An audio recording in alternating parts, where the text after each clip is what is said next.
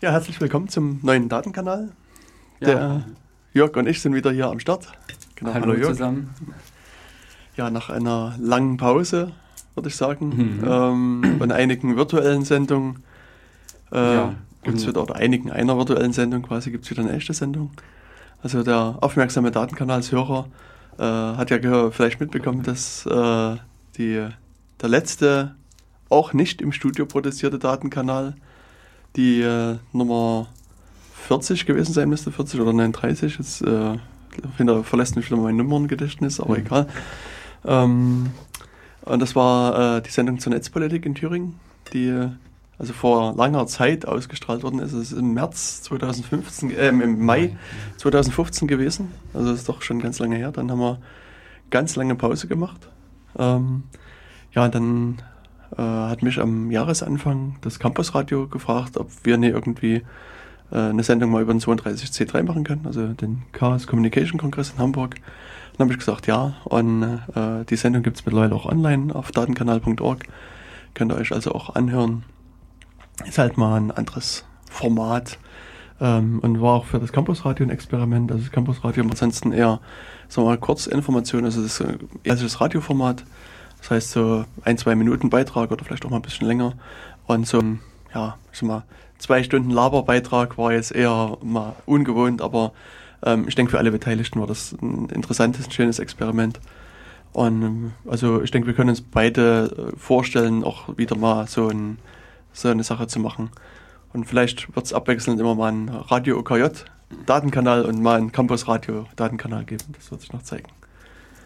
Ja, genau. Und wir sind jetzt eben nach, nach einer langen Pause äh, wieder auf Sendung. Also je nachdem, wenn ihr die Sendung hört, könnte es sein, dass es schon vorher einen Datenkanal nochmal gab, in offiziellem Radio äh, produzierten oder auch nie. Ähm, das können wir also noch nicht ganz genau sagen. Genau. Das heißt also, wenn wir hier gerade sprechen, könnt ihr uns jetzt nicht live hören, sondern eben Mhm. zeitversetzt. Wir sitzen nämlich gerade hier wieder mal vor einer Aufzeichnung. Eben hatten wir schon die Überlegung gehabt, wann das letzte Mal. Denn äh, die bisherigen Sendungen haben wir halt alle wirklich im Studio gehabt, sodass wir an der Stelle die wurde gesprochen und kurz danach sie dann auch wirklich draußen zu hören waren in der Welt.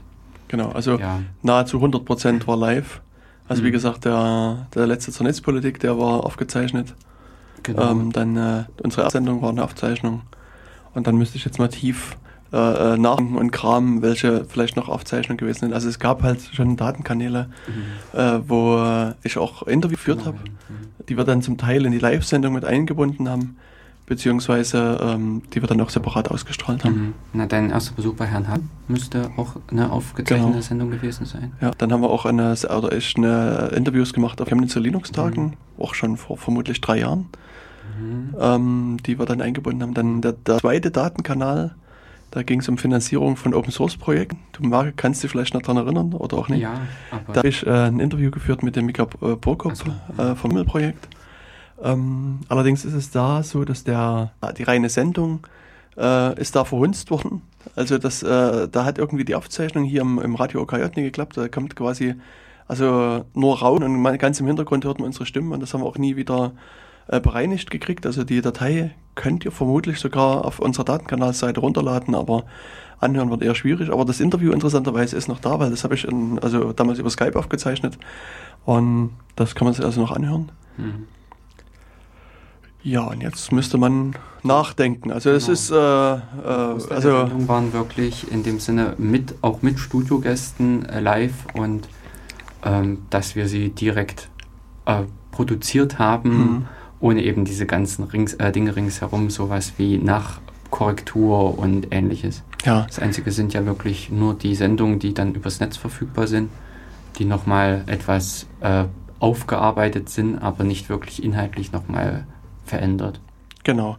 Wobei, also inhaltlich äh, verändere ich die insofern, dass wenn wir zu viele Äs drin haben oder ähm, vielleicht manchmal äh, eine längere Denkpause machen oder sowas, ähm, versuche ich das mir da anzuhören und zu überlegen, sind das jetzt zu viele Äs? Dann schneide ich ein paar raus oder mache auch die Denkpausen vielleicht kürzer, so in der Hoffnung, dass es für euch als Hörer am Ende sich angenehmer anhören lässt. Ähm, allerdings, äh, wir sind beide keine professionellen Radiomacher. Äh, das heißt, äh, es kann sein, dass das da, der besser wird dadurch, aber vielleicht auch schlimmer. Also ähm, da fehlt uns beiden, glaube ich, so ein bisschen die, die Theorie dahinter. Na, Theorie bzw. Praxis und Übung einfach. Ja, genau. Dass man, wenn man das regelmäßig macht, mhm. in dem Sinne auch einfach die Erfahrung hat, beziehungsweise an der passenden Stelle weiß, wohin man greift, genau. was sinnvoll ist. Ja. Genau. Die heutige Sendung findet jetzt äh, durch Startschwierigkeiten in das neue Sendekonzept auch mhm. etwas als Aufzeichnung statt. Mhm. Nichtsdestotrotz wollen wir halt auch diese Gelegenheit jetzt einfach nutzen, die Zeit einfach mit verwenden und ähm, uns heute mit dem Thema HTTPS. Genau, also das wird so das Thema der Sendung sein. Mhm. Und ähm, aber bevor wir da einsteigen, ähm, ich muss ja auch ganz ehrlich sagen, dass, dass ich New York selbst, so, ich glaube, ein halbes Jahr nicht gesehen habe. Also, also mhm. und es nie über den Weg gelaufen sind. Und deswegen wollte ich erstmal so die Frage äh, an dich stellen, was du so im letzten halben Jahr vielleicht interessantes IT-Technisches erlebt hast, ob es da irgendwas gab, äh, was erzählenswert ist. Ähm, äh, ansonsten äh, kann ich ja vielleicht so von mir mal ein paar Geschichten erzählen, während du äh, nachdenkst. Ähm, und zwar eine Sache, die äh, mehr oder weniger interessant ist, spielte sich äh, bei mir im, im Dezember ab. Mhm. Und zwar am 11. September, eines schönen Morgens, mhm. wachte ich auf, ging an meinen Rechner, guckte nach meinen Mails und da fand ich eine Mail, die äh, da behauptete, sie käme von Twitter.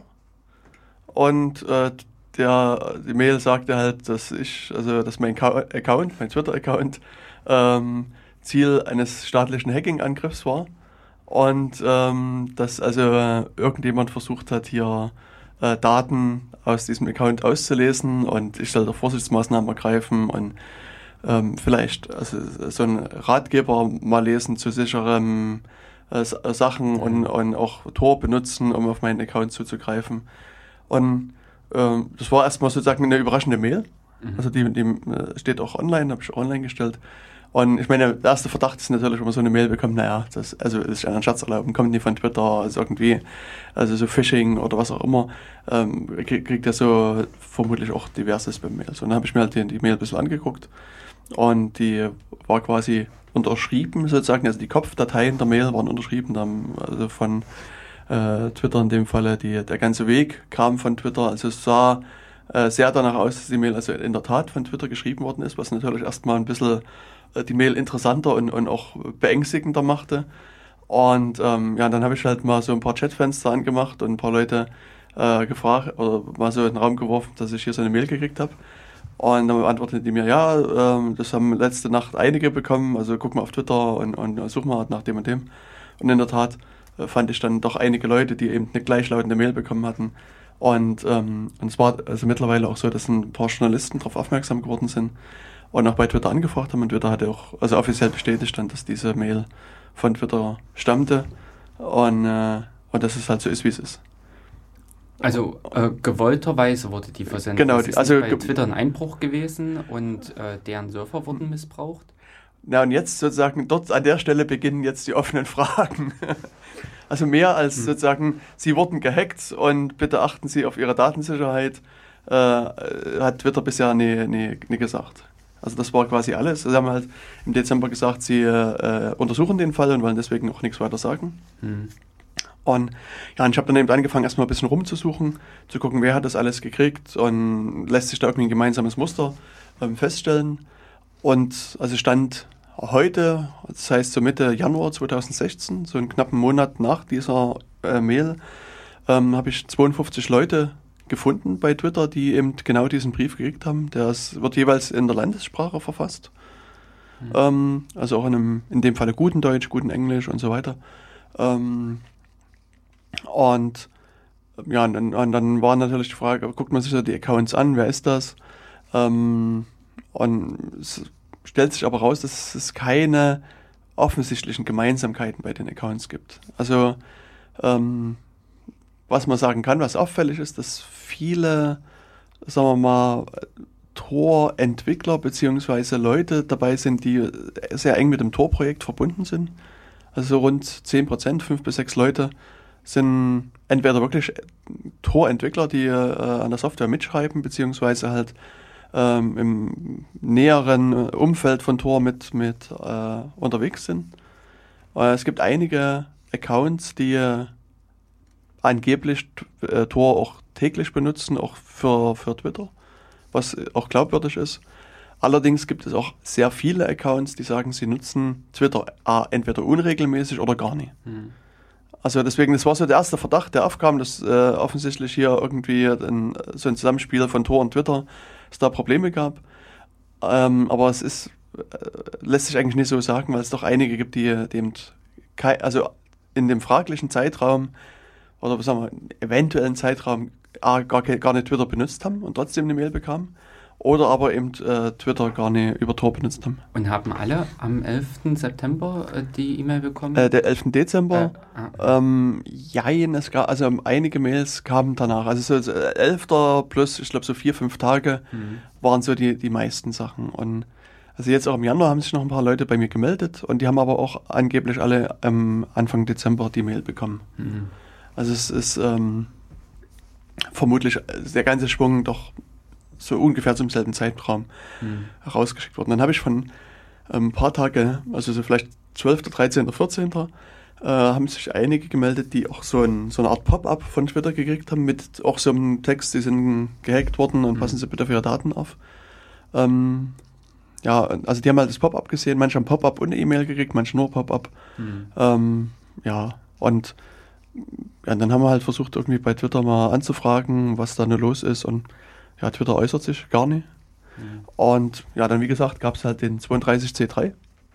Und ähm, es war so, dass eben viele von den Mailempfängern doch auch beim Kongress mit waren und dann haben wir halt spontan da ein Treffen mal anberaumt und waren durchaus vielleicht so zehn Leute, die wir uns dann getroffen haben und haben mal so in die Runde gefragt, was denkt denn ihr, warum ihr die Mail gekriegt habt und äh, habt ihr eine Idee und so weiter. Aber so richtig Idee hatte natürlich niemand. Also es ist, also äh, war ihm zu divers. Also war auch so, dass die Leute aus verschiedenen Ländern kamen, also Nordamerika, also USA, Kanada, Deutschland, Frankreich, Spanien, Italien, gab äh, Leute aus, aus Indien, Leute aus Russland, also wirklich äh, recht breit. Natürlich schwerpunktmäßig war so, ich sag mal, Europa und Nordamerika, aber ich meine, das ist äh, nie unbedingt auffällig, weil die meisten der Twitter-User vermutlich genau aus dieser Sphäre auch kommen. Also das ist mhm. äh, jetzt nie, nie, wirklich auffällig. Also es gab schon einige, die auch äh, sag mal, aktivistisch unterwegs waren, die so in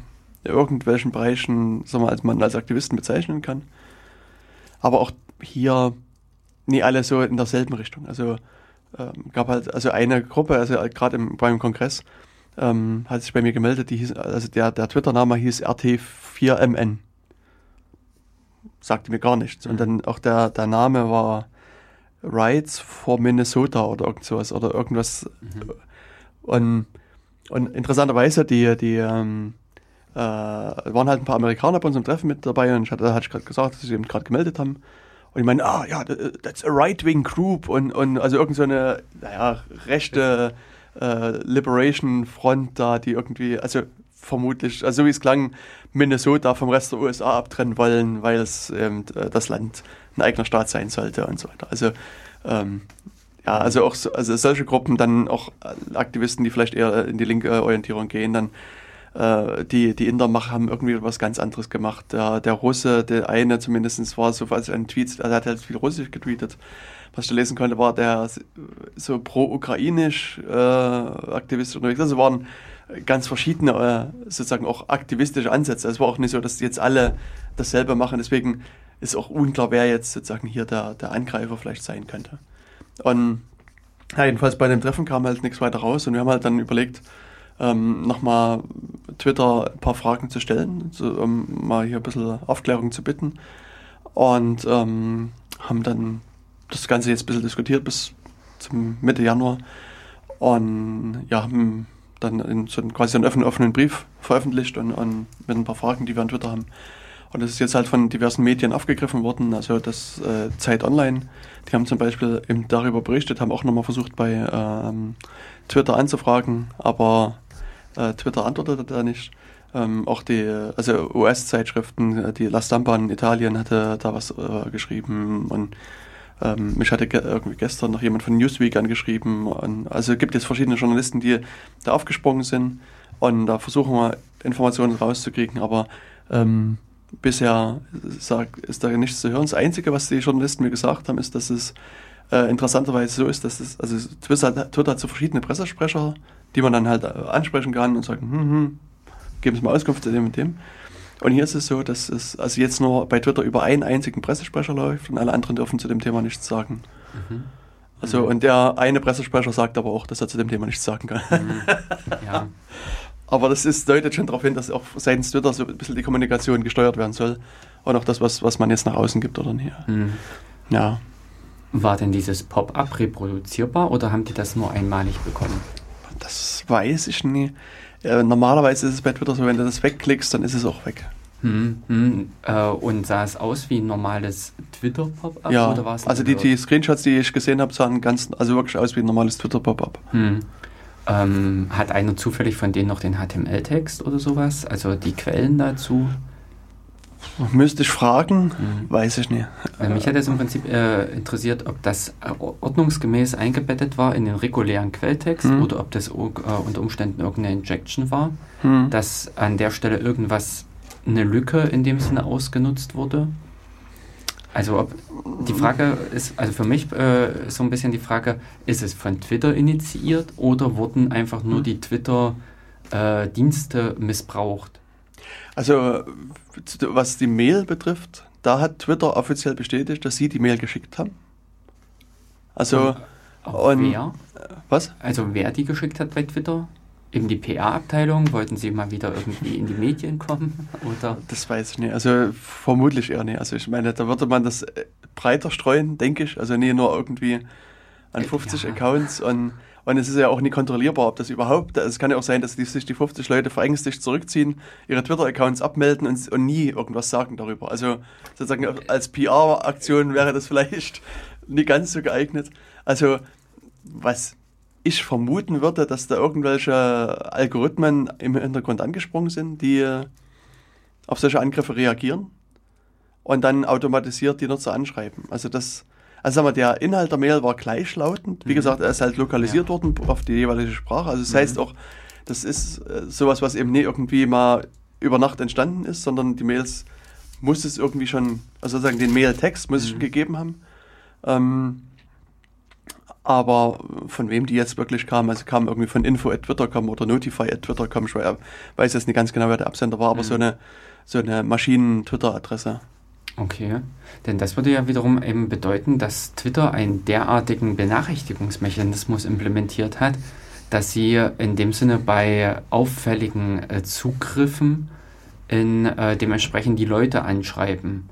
Hm. Und da hier ja auch gezielt von staatlichen Behörden äh, die Rede, also das finde ich ja. auch etwas merkwürdig, dass man, äh, wenn man automatisiert, also dass man automatisiert nicht staatliche von staatlichen Zugriffen unterscheiden kann.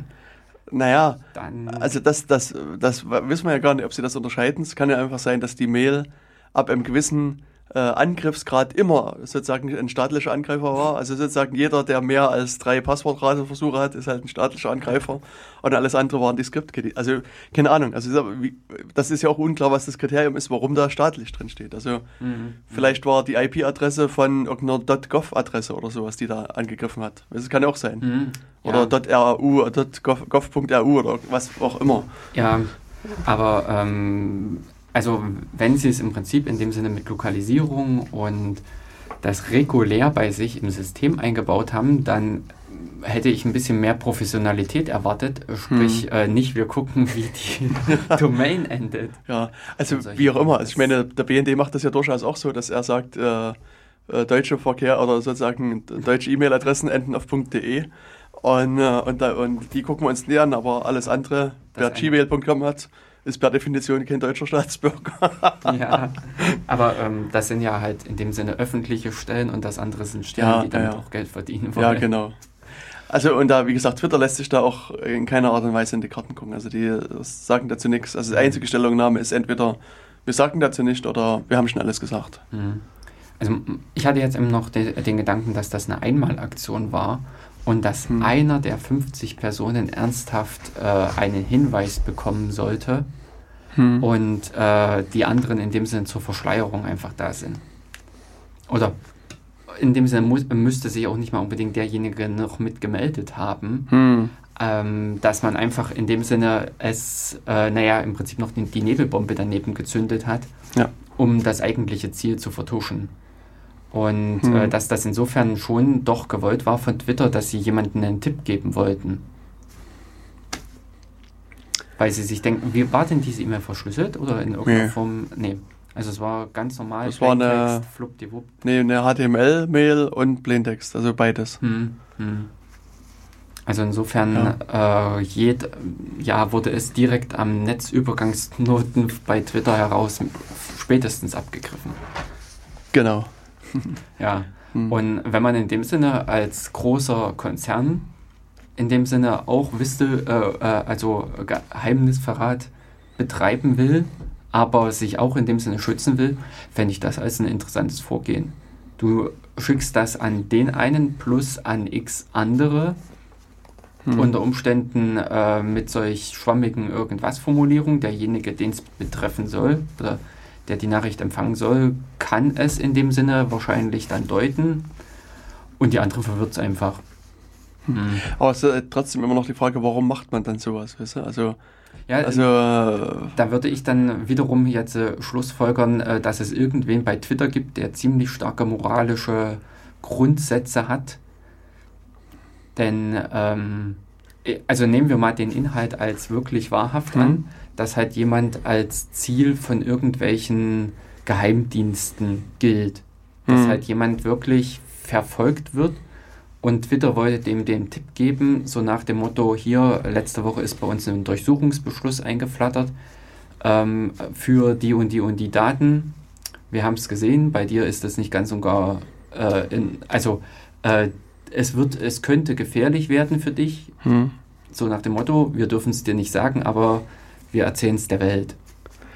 Äh, naja, warum schreibt man es dann dem Nutzer nicht direkt? Na, weil es eben äh, direkt am Ausgang abgefangen wird. Das ist, also wie ich als Whistleblower ähm, ja auch nicht irgendwie äh, direkt Kontakt äh, mit, also oder ich werde auch nicht äh, meinen Blog-Eintrag verwenden, um zu erzählen, was äh, dort und dort passiert.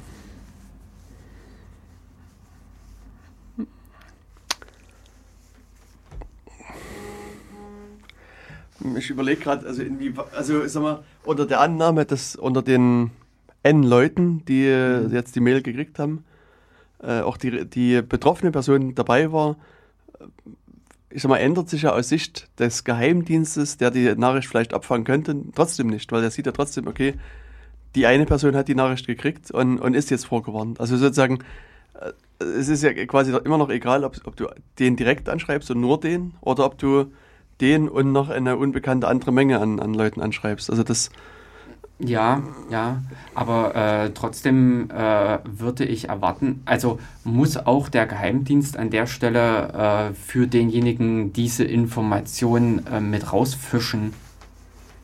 Hm. Also klar, wenn man im Prinzip davon ausgeht, dass sie dann auch gezielt diese Person X äh, da überwachen, hm. Äh, werden sie auch genau bei dem diese interessante Botschaft sehen ja, die äh, vielleicht in maschineller Auswertung an Bedeutung verliert, weil sie eben auch in an, äh, x andere Richtung gegangen ist. Denn, äh, also so wie du es angefangen hast mhm. zu erzählen, äh, habe ich auch auf den Standard äh, Spam äh, oder die Standard Phishing ja. E-Mails getippt, sodass an der Stelle einfach die, ähm, ja, also der Spam-Filter eher als Phishing anschlägt und wenn man dann ganz und gar noch irgendwelche Verteilnetze hat, dann ploppt das da hoch, da hoch, okay, das ist so ein mhm. Ding, was wieder mal mhm. gerade durchs Netz wabert. Ja, wobei, also ich sagen würde oder argumentieren würde, wenn ihr jetzt einen Dienst hast, der es schafft, äh, ausgehenden Mails von Twitter mitzulesen, das dürften durchaus zwei, drei mehr sein, als ich das so verschicke, der ist durchaus auch in der Lage, das Ziel individuell zu überwachen und auch dort sozusagen den Posteingang des Ziels auch zu überwachen. Also sozusagen, mhm. ähm, dass, also, also sozusagen, dass diese Nachricht jetzt irgendwie verloren geht, also das, mhm. also ist also eher unwahrscheinlich, glaube ich. Äh, ein Gedanke war auch mit, äh, habt ihr mal die ähm, Absender-Surfer verglichen? Also Twitter sollte eigentlich eine Herrscher von äh, Aussurfern haben. Und mhm. äh, ob es über einen gelaufen ist, also ob alle E-Mails aus demselben Surfer gekommen sind oder ob alle, nee. Die sind, äh, ich sag mal, über das ganz normale äh, Mail-Surfer-Netz genau. Twitter gelaufen. Mhm. Also sie sind auf alle Fälle wirklich aus dem Netz von Twitter raus verschickt worden. Gut. Also das, das lässt sich sagen. Also wie gesagt, hatten auch so eine DKIM-Signatur. Mhm. Also insofern ähm, war, ist auch also sie sind quasi von der Twitter-Infrastruktur gekommen. Ich meine, das, was wir wirklich nie geguckt haben, wäre jetzt sozusagen jeweils der absendende äh, Mail-Server gewesen ist. Genau. Das, das, wäre vielleicht nochmal interessant zu gucken. Also das war so Und, mein Gedanke ähm, mit, äh, dass eventuell ein Mail-Server gekapert wurde und äh, missbraucht wurde. Da aber Twitter hier jetzt mehr oder minder zugegeben hat, dass hm. sie das ernsthaft ausgelöst haben. Hm. Aber ähm, offensichtlich, so wie ich es jetzt mit rausgehört habe, sind derartige Meldungen nie vorher aufgetreten und hm. irgendwie auch danach nicht. Nee. Also zumindest ist nichts bekannt. Hm. Das muss man einschränkend sagen. Also eben jetzt durch, diese, durch diesen offenen Brief ist nochmal ein bisschen so, so mal Publicity gekommen und da haben sich auch einige Leute noch bei mir gemeldet, die gesagt haben, sie haben das gekriegt, aber alle, die sich jetzt hier gemeldet haben, also waren halt nur eine Handvoll, ähm, haben gesagt, dass sie diesen Brief auch am 11. Dezember, also äh, da gekriegt haben, wo es auch alle anderen gekriegt haben. Also es gab jetzt niemanden, der das irgendwie großartig nach diesem ersten Zeitraum gekriegt hat. Mhm. Allerdings, was wir jetzt sozusagen auch im Gespräch rausgefunden, ähm, dass einige andere Leute von anderen Diensten eh lautende Mails gekriegt haben. Ach so. Also ähm, unter anderem jetzt bei der letzten Aktion hat sich die, die Gillian Yu gemeldet. Das ist eine Direktorin der IFF, mhm. äh, Electronic Frontier Foundation. Und sie meinte, sie hat, wenn ich mich richtig erinnere, mindestens fünfmal von Google in der weiteren Vergangenheit sowas schon gekriegt. Mhm. Aber auch außer dem, dieser, diesem Brief, dieser Mail, keinerlei weitere Informationen. Also Text war ähnlich lautend und auch andere haben gesagt, sie haben das von Yahoo gekriegt und von Facebook. Ähm, auch so ein, ein Text, also eine Mail mit einem ähnlich lautenden Text. Also war mhm. ziemlich identisch auch zu dem, was wir von Twitter gekriegt haben. Mhm. Und was hat Twitter eigentlich bestätigt? dass diese E-Mail von Ihnen versandt wurde oder dass sie von Ihnen initiiert wurde? Dass sie von Ihnen versandt wurde. Ah, das heißt also, die haben e-, echt nur in die Maillogs geguckt und haben gesehen, ja, das Ding ist rausgegangen. Aber dass sie die ausgelöst haben, bewusst aus ihrem System, das haben sie nicht. Das ist jetzt eine Spitzfindigkeit, ja, ja, genau, da, da, das, da müsste ich mir nochmal genau das Statement angucken mhm. von, von Twitter. Das, äh, also Sie haben auch gesagt, dass im Dezember noch, dass Sie den Vorfall untersuchen mhm. und deswegen eben nicht mehr dazu sagen können und wollen. Mhm. Ja, müsste man dann mal abwarten, ob sich eventuell eben wie nach den jetzt sechs Wochen oder sowas mhm. oder äh, vier Wochen was Besseres, ob Sie irgendwas rausgefunden haben. ja, genau. Also wie gesagt, jetzt, also wir haben eben jetzt äh, diesen, diesen Brief verschickt und daraufhin haben eben einige Journalisten sich nochmal mit Twitter in Verbindung gesetzt und na, alle, von denen ich jetzt weiß, haben nur die Auskunft gekriegt von Twitter, dass sie dazu nicht mehr sagen, als das, was schon bekannt ist. Mhm. Mhm. Und ja, also äh, ich habe zwar so ein bisschen im Stillen die Hoffnung, dass da noch was kommt, aber mit hoher Wahrscheinlichkeit war es das. Ja, würde ich auch einfach vermuten. Mhm. Entweder war es, dass sie irgendein Modul getestet haben, wo ein Bug drin war, oh Wunder, ähm, oder dass halt irgendwas anderes dahinter steckt. Mhm. Denn äh, ich sehe jetzt auch aus Twitter-Sicht wenig Anlass, da irgendwas äh, weiter zu erklären, etwas einzugestehen. Sie haben, glaube ich, an der Stelle nichts zu gewinnen, beziehungsweise, wenn sie es einfach totschweigen, hm. ähm, versandet das. Ja, das ist halt für die Betroffenen ähm, ein bisschen schwierig, weil die, du kriegst halt so einen Brief, wo drin steht, irgendein Staat hatte ich jetzt gehackt und ja, sei mal ein bisschen vorsichtiger demnächst, wenn du irgendwie über die Straße gehst. Und, aber dir niemand sagt, in welcher Form das gewesen ist. Also und vielleicht auch warum, was, was sind die eventuellen Gemeinsamkeiten und so weiter. Also mhm. die Fragen sind halt einfach offen geblieben und das ähm, ist vielleicht eine Sache, die den einen oder anderen durchaus beschäftigt und, und vielleicht auch die paar schlaflose Nächte bereitet. Okay, also schlaflos hätte ich jetzt nicht gerade erwartet. Aber an der Stelle, ja, ähm, es macht natürlich, vor allen Dingen eben da hier es aus der offiziellen Infrastruktur gekommen ist, mhm. ähm, ähm, hat es einen gewissen äh, Wert, eine gewisse Wichtigkeit. Aber äh, ansonsten eben derartige E-Mails in schlechtem Englisch oder schlechtem Deutsch zu finden sich ja zuhauf Ja. in Hm. dem Posteinngangskasten. Also wie gesagt, das, das war ja eben mein erster Verdacht und Mhm. ähm, mein Finger kreiste quasi schon wie so ein Adler über der Löschtaste. Aber wie gesagt, nach, nach kurzer Betrachtung der Mail war klar, das ist keine Mhm. klassische Spam-Mail und, und wie gesagt, es wurde dann auch bestätigt, Ja. dass es eben eine echte Mail ist. Und ja, Mhm. ähm, dann muss man sich halt schon fragen, was da hier sozusagen los ist. Hm. Wobei, ähm, ja, ja, äh, ich würde halt jetzt, äh, also du stehst da etwas wahrscheinlich äh, noch äh, eher im Ziel von irgendwelchen äh, ja, staatlichen Organisationen.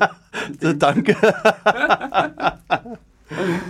ähm, naja, schon, äh, also aufgrund deiner Tätigkeit und Mhm. ähnlichen, aber ähm, hm, am Ende ähm, musst du ja selber ein bisschen einschätzen, einschätzen können, äh, ob da nun jetzt der Mossad oder wer hinter dir her sein könnte.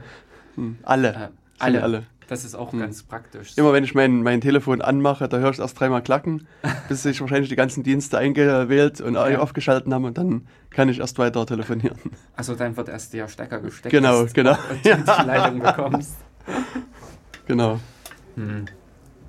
Ist schwierig, aber ähm, umgekehrt, äh, also hinse äh, diverse Richtungen ähnliches, ähm, mich würde es auch nicht wundern, wenn tatsächlich eine derartige Überwachung oder ein staatlicher Angriff in dem Sinne stattfindet. Hm. Eventuell ist auch gerade hier diese Vielfältigkeit der Benutzer, die in dem Sinne da äh, benachrichtigt wurden, äh, zeigt einfach auch, dass vielleicht ein flächendeckender Angriff war. Dass äh, durch Zufall sich in dem Sinne äh, die Torleute mit darunter befinden. Also flächendeckend würde ich hier wiederum nicht sagen, weil wenn du dir überlegst, wie viele Twitter-Nutzer hat, das, was ich aus dem Kopf Ja, nicht weiß, aber das sind ja. mehrere 10 oder 100 Millionen. Hm. Und also wir haben jetzt 50 also, oder 52 gefunden. Also aus Mhm. privaten Mails Ja, ja. kann ich sagen, sind vielleicht ungefähr 60, die jetzt, was ich jetzt weiß. Und äh, dann gibt es natürlich irgendwie eine unklare Dunkelziffer. Hm.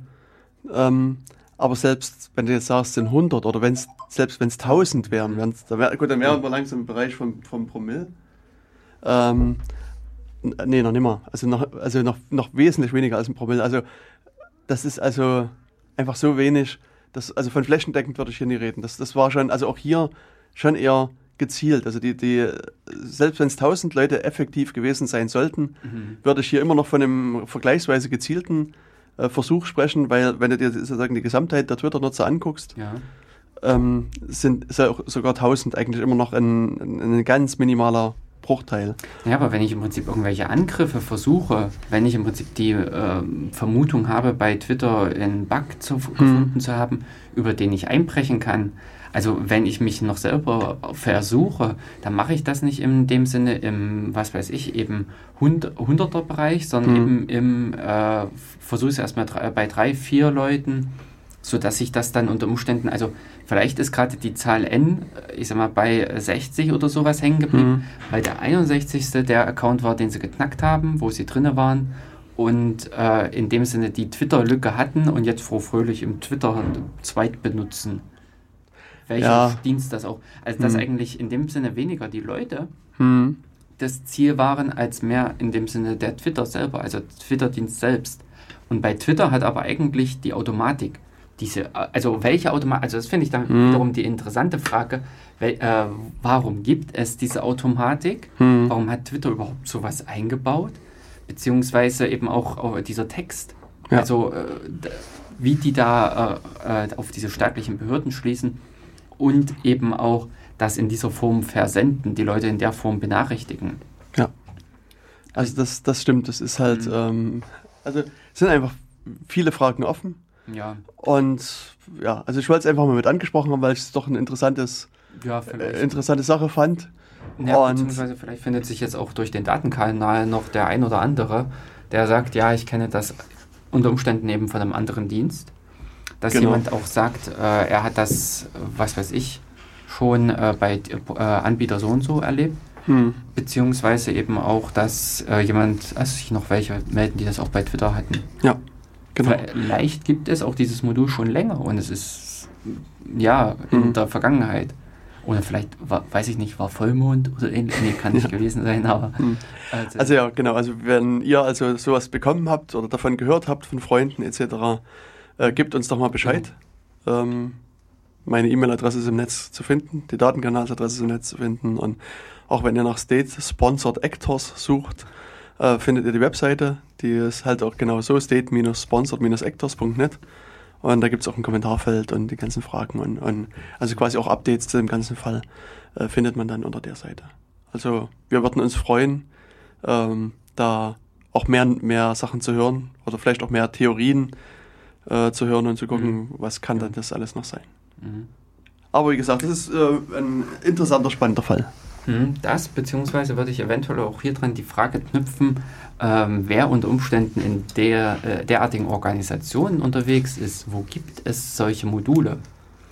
Also unterhält eventuell, äh, sagen wir jetzt mal eben Google oder andere, äh, oder Google, Facebook, Co., eventuell ein Automatismus, der die Benutzer benachrichtigt, wenn Zugriffe, Zugriffsversuche äh, geschehen und unter Umständen auch solches Wissen erlangt, auf welchem Weg auch immer, dass das eine staatliche Organisation ist, mhm. die den Zugriff versucht. Also äh, ja, also die eine Teil deiner Frage lässt sich mit Ja beantworten. Ah. Also die haben Systeme slash Algorithmen slash irgendwas mhm. laufen, die versuchen sozusagen Unregelmäßigkeiten bei dem, deinem Account zu finden. Also erstmal nur sozusagen mhm. Unregelmäßigkeiten im Allgemeinen. Also ähm, mir fällt es bei einem Account ein, der von mehreren Leuten bedient wird. Mhm. Und, und da ist es halt so, dass, dass ähm, äh, einer der, der Benutzer im Ausland sitzt. Oder im Ausland war, ich weiß nicht mehr ganz genau, wie es war.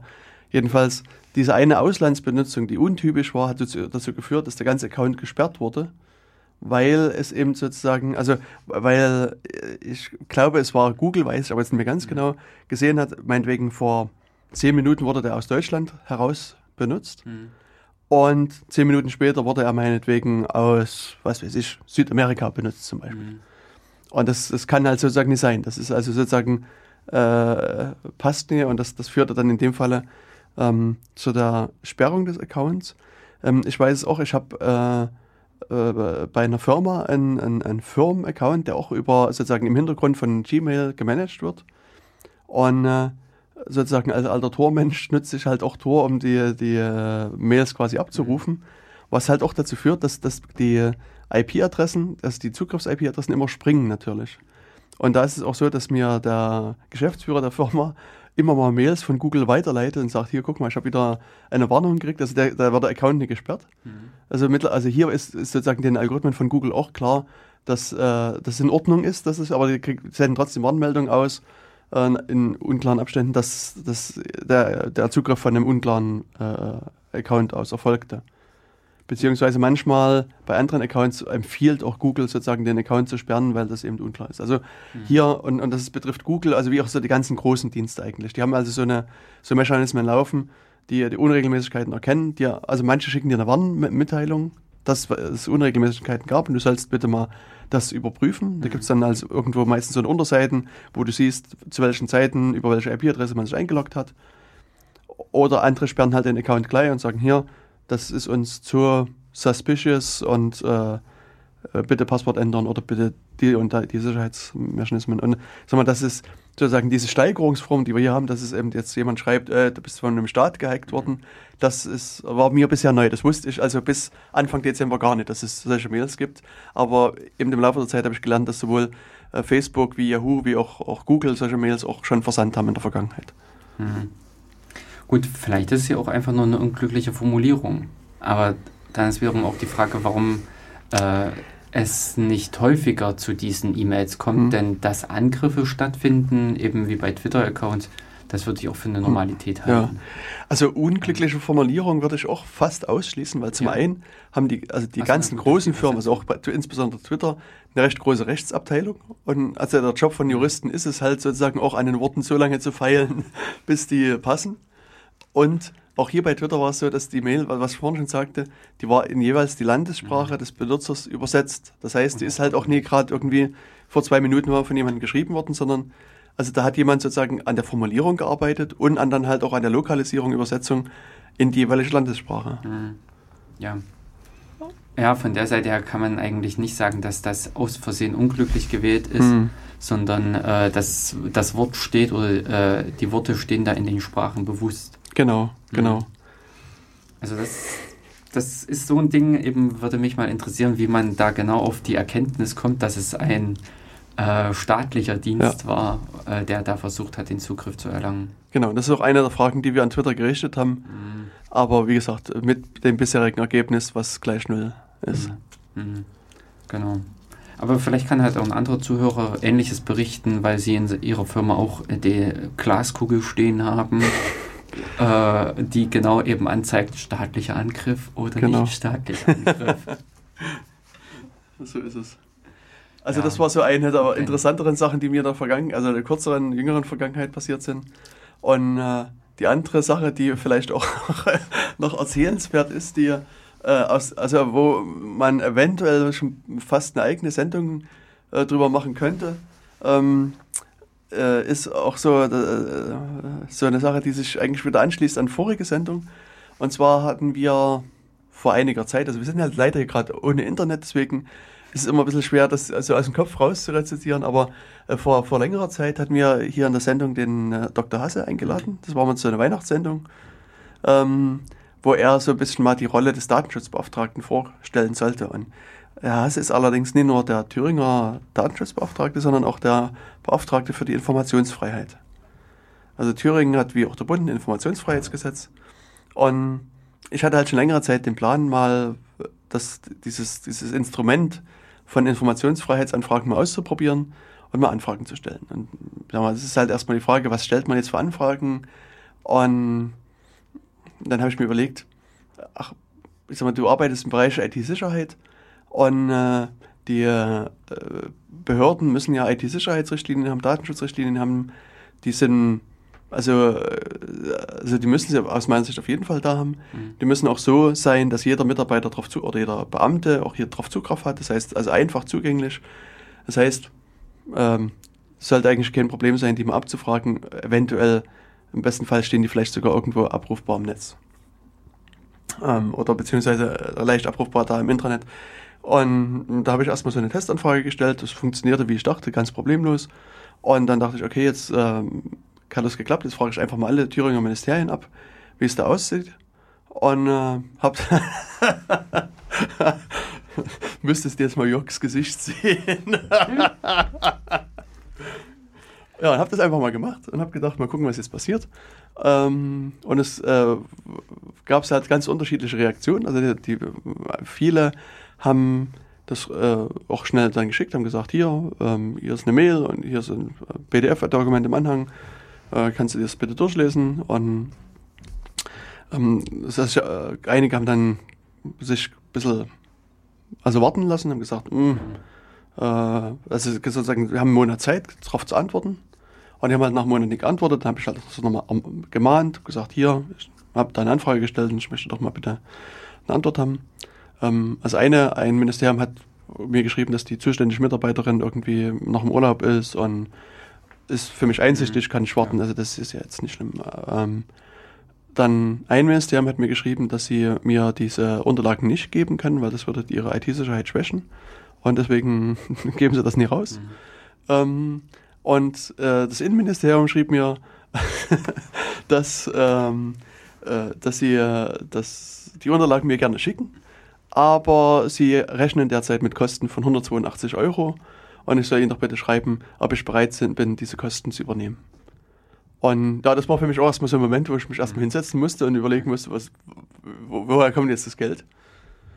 Ähm, ja, und dann habe ich halt, also ich meine, 182 Euro sind schon nicht ganz ein Pappenstiel. Also habe ich den erstmal zurückgeschrieben. Summe.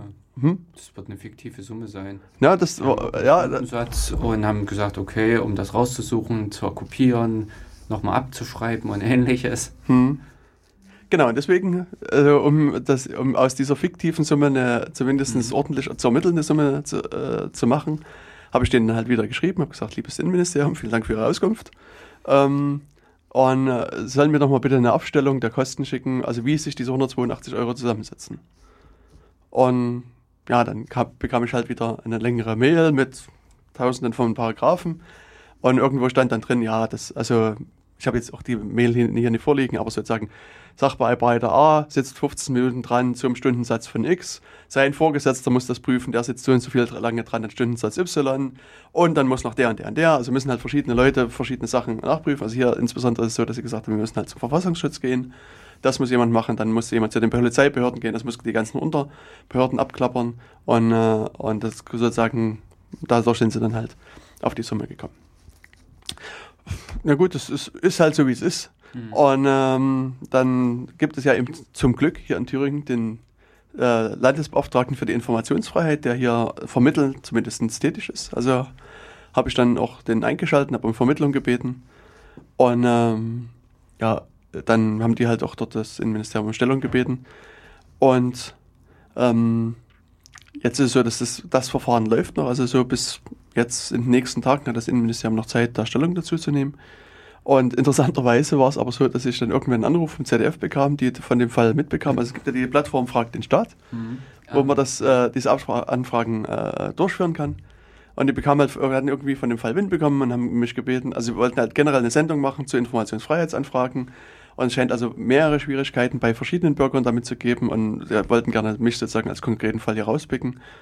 Und ja, da habe ich also jetzt die Woche noch ein Interview mit dem ZDF gehabt und habe halt meinen Fall geschildert und die waren halt beim Innenministerium, haben das Innenministerium um Stellungnahme gebeten und beim, bei dem Informationsfreiheitsbeauftragten haben den um Stellungnahme gebeten. Und da wird also jetzt irgendwie demnächst auch noch eine, eine kleine, kleiner Fernsehbeitrag dazu en- entstehen. Und sind diese Beiträge, diese Beträge, die da genannt wurden, als äh, äh, Kosten realistisch?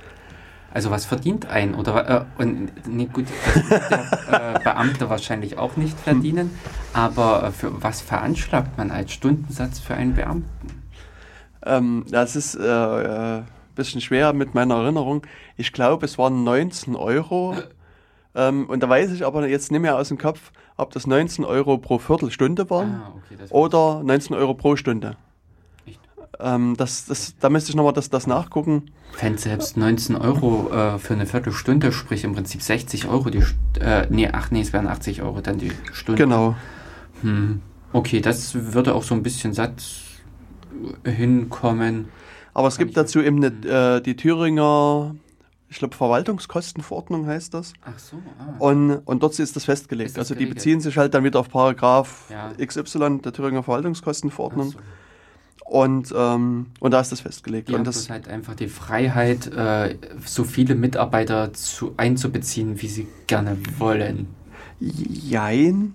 Das ist jetzt sozusagen die Aufgabe des, des äh, Informationsfreiheitsbeauftragten, also die, die Stellungnahme zunächst abzuwarten. Ja, das, Und, äh, und dann muss er ähm, einschätzen, ob das gerechtfertigt ist. Also es ist halt immer so, also hier, ich frage ja nach vergleichsweise öffentlichen Informationen. Das Mhm. heißt also, ähm, hier wäre es einfach nie gerechtfertigt, dass die Beamten quasi eine Stunde lang in den Keller hinuntersteigen, tausende von Akten wälzen Mhm. und mir das alles in Rechnung stellen, sondern ähm, diese Information, wie gesagt, ist äh, quasi wirklich äh, in, in der Behörde zumindest erstmal öffentlich, aus meiner Mhm. Sicht, und muss äh, auf einfachem Wege verfügbar sein. Das heißt, also wenn Sie sozusagen hier ähm, äh, Kosten äh, be, be, berechnen, ja. dann Muss muss, das das halt relativ wenig sein. Ähm, es ist dann halt eher so, wenn man jetzt irgendwie, was, was haben wir, einen Vorgang von vor fünf Jahren, der Genau. irgendwo weit unten liegt. Oder den- handschriftlich verfasst. Ja, so genau. weiter. Also das, Mhm. das ist dann halt sozusagen eine erweiterte Auskunft und dann kann man halt auch mehr äh, Kosten berechnen. Aber hier in dem Falle muss man sagen, ist, Mhm. ja, äh, ist es eigentlich aus meiner Sicht nicht zu erwarten. Aber es kann dennoch sein, dass, dass auch der, der Informationsfreiheitsbeauftragte sagt, das ist in Ordnung so von der, Mhm. von der Berechnung her, auch der Aufwand ist in Ordnung. Mhm. Und ja, dann, dann habe ich jetzt die Möglichkeit zu sagen, okay, dann akzeptiere ich das, ich bezahle die 182 Euro. Also sagen wir so, diese 182 Euro sind auch nur ein Kostenvoranschlag. Also das ist ja auch nochmal wichtig zu sagen. Also ähm, was ich jetzt, also, also Kostenvoranschlag ist auch zu viel gesagt, es ist eine, eine Schätzung der Mhm. voraussichtlichen Kosten. Das heißt, ähm, also ich vermute, dass es noch juristisch noch nicht mal sozusagen den, die Struktur eines Kostenvoranschlags hat, Oh, sondern oh, oh. es kann halt sein, dass die sagen, okay, wir mussten doch in den Keller absteigen, wir mussten alle Akten wälzen. Umstapeln. Der Verfassungsschutz musste erstmal die ganzen NSU-Akten beiseite räumen. und, ähm, und äh, dann haben wir es irgendwie nach mehreren Stunden Sucharbeit mit Hunderten von Beamten gefunden. Und es kostet eben jetzt 12.800 Euro. Das ist also sozusagen die äh, Möglichkeit, die es hier gibt. Ähm, aber da weiß ich nicht, wie, wie, wie dann zu reagieren wäre. Also sozusagen, da ich jetzt das im ersten Schritt äh, akzeptiert habe, weiß nicht, also das, das, da habe ich jetzt sozusagen genau. juristisch ein bisschen äh, zu wenig Ahnung, das, da müsste ich mich nochmal belesen, ähm, wie das dann ist. Ähm, aber sag mal, mal angenommen, es bleibt dabei, müsste ich eben diese 182 Euro zahlen. Ähm, oder ich kriege dann die, die Auskunft, zahle das Ja. Geld und dann ist fertig. Also das ist dann ein ganz normaler Hm. äh, Weg. Ich kann jetzt, äh, ähm, also, ja, auf der anderen Seite könnte ich jetzt auch sagen, also da wieder gehen wir sozusagen zurück zu dem Fall, dass der Informationsfreiheitsbeauftragte sagt, 182 Euro sind in Ordnung. Dann kann es immer noch sein, dass ich sage, nee, ich finde aber, dass die nicht in Ordnung sind. Hm. Und ähm, dann wäre sozusagen der Weg, den ich gehen müsste, vermutlich, dass ich mir, äh, äh, also dass ich das Innenministerium bitte, mir einen Bescheid über die Kosten zu schicken Mhm. mit einer Rechtshilfebelehrung. Mhm. Und das gibt mir dann sozusagen juristisch wieder die Möglichkeit, dagegen vorzugehen. Das heißt, ich müsste einen Anwalt einschalten, Hm. müsste dagegen klagen und, ähm, und dann äh, würde dann ein Gericht entscheiden, ja, das ist in Ordnung oder ähm, es ist eben nicht in Ordnung. Hm. Das, das geht auch. Ähm, ist denn äh, eben, ich würde auch in gewissem Sinne die 182 Euro gerne investieren, um nur zu sehen, wie schnell dann im Prinzip das Innenministerium zuckt. Ob dann Hm. unter Umständen, äh, Umständen als in dem PDF-Dokument als Verfassungszeitpunkt 2016 hinterlegt ist. Sprich, das Ding wurde angefertigt, nachdem die Anfrage gekommen ist, Hm. was ich mir sehr gut vorstellen kann Hm. Dass die jetzt äh, einfach nur aufgrund dessen, dass ihnen gerade die das Papier fehlt, praktisch richtig fehlt, Hm. nicht verlegt, sondern nicht vorhanden, Ja. äh, sich auf diese Art und Weise versuchen rauszumogeln. Hm. Aber äh, schon als du, also als du diese Geschichte erzählt hattest, war so ein bisschen mein Tipp dahingehend, dass es das äh, Innenministerium Ja, also das ist wahrscheinlich damit zu rechnen. Also die anderen Richtlinien, die ich erhalten habe, sind auch durchaus schon älter. Also ich habe einige, eine erhalten, die war von 2001. Ähm, Eine war, also die scheint auch seit 2001 nicht geändert worden zu sein. Eine war von 2005. Und also es gibt schon hier verschiedene Daten. Und ich habe also jetzt das nebenbei mal rausgesucht. Mhm. Also, also wurde geschrieben, ähm, also, also die- diese, diese Kosten setzen sich so- zusammen, vier Beteiligte, a a 15 Minuten zu je 19 Euro, Bearbeitungszeit beim federführenden Sachbearbeiter 6 mal 15 Minuten zu je 14,50 Euro, Bearbeitungszeit bei dessen Vorgesetzten einmal 15 Minuten zu 19 Euro. Mhm. So, das ist sozusagen der, äh, also, und das ist, das Ganze ist gespickt mit hier nach Ziffer 1411 der Anlage zur ersten Thüringer allgemeinen Verwaltungskostenordnung und so weiter. Also das, äh, es stehen dann hier ganz viele Paragraphen noch dazu in diesen Sätzen, aber das sind so ungefähr die, die Sätze. Also äh, entweder 19 Euro oder 14,50 Euro. Mhm. Mhm. Aber äh, schon dieses äh, vier Personen, das klang sowas wie diese Standardwitze. Wie viele Leute braucht man, um eine Glühbirne zu wechseln? Also, Ja, das ist ja halt immer abhängig, wer das Ganze, wer die wechselt. richtig, ja, welche Volksgruppe dafür Genau. erhalten muss. Hm. Und offensichtlich braucht man hier mindestens vier Beamte, um ein Dokument heranzutragen. Hm. Na gut, es sind halt hier mehrere, mehrere Behörden, also ähm, das geht halt hier, also die sch- schreiben halt auch, dass sie, äh, Warum Das- mehrere Behörden?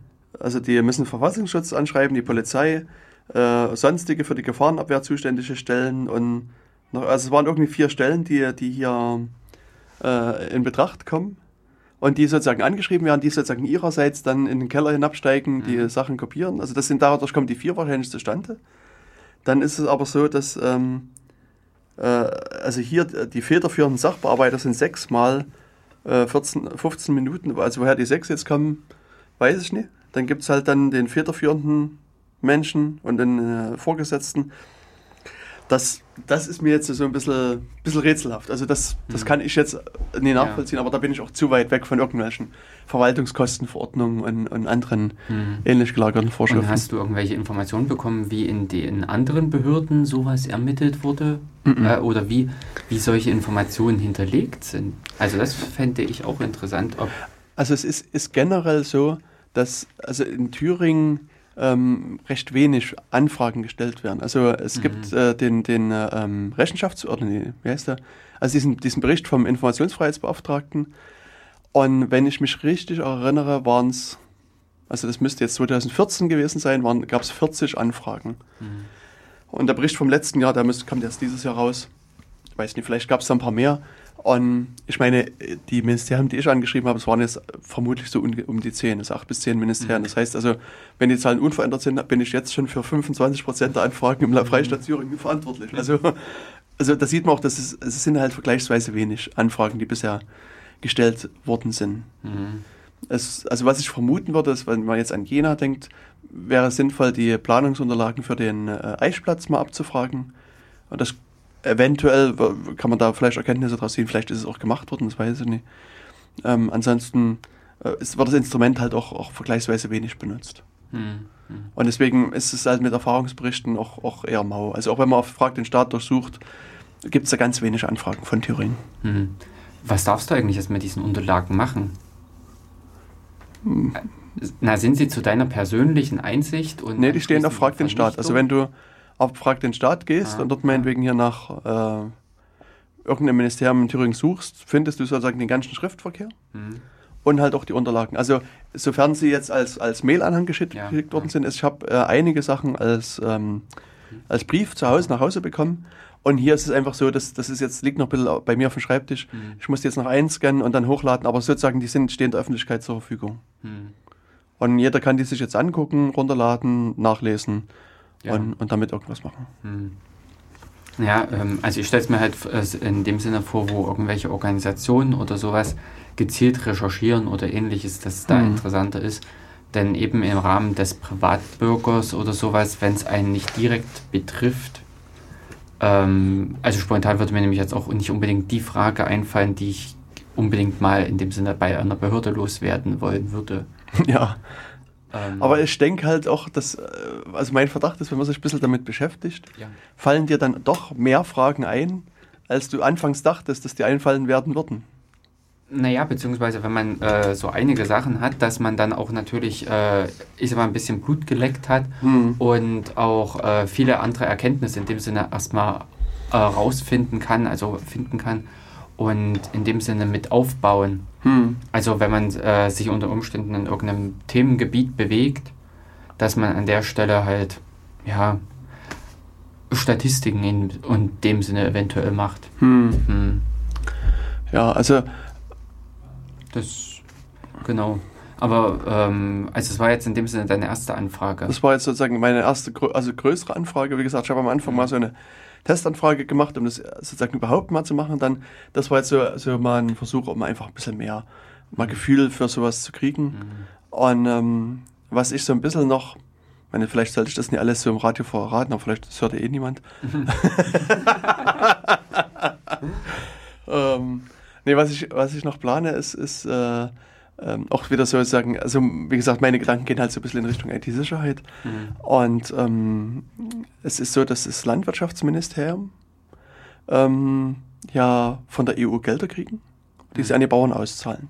Und also es, ähm, und da ist es jetzt so, dass es schon seit vielen Jahren eine EU-Richtlinie gibt, die sagt, im Jahre 2017, glaube ich, da gibt es einen Stichtag, Mhm. bis dahin müsst ihr sozusagen euch zertifizieren lassen nach äh, ISO 27001 oder Mhm. ähnlichen ähm, und sozusagen sicherstellen, dass, dass eure IT-Systeme äh, stand, standesgemäß gesichert sind. Ansonsten zahlen wir euch kein Geld mehr aus. Kriegt ihr von der EU kein Geld mehr, das heißt, ihr könnt dann noch kein Geld mehr weiter an die, Mhm. an die Bauern etc. auszahlen. Und das, ich sag mal, mich würde zum einen interessieren, ob das gemacht worden ist in Thüringen. Mhm. Hoffe ich. Also, und dann würde mich einfach sozusagen die Planung dazu interessieren. Also ich würde, einfach mal versuchen, sozusagen die äh, Planungsunterlagen abzurufen. Mhm. mal, also mir geht es ja einfach darum, ob, mal zu sehen, ob ist da was gemacht worden. Mhm. Ähm, das ist sozusagen die, die Frage und, und was ist da gemacht worden. Genau, wie handfest das ist, genau. weil du kannst ja in dem Sinne auch einschätzen, hm. das, was da getan wurde, ob das äh, ja Augenwischerei ist hm. oder ob es ernsthaft äh, Abwehr und äh, in dem Sinne halt Sicherheit bietet. Genau. Ja. Ja.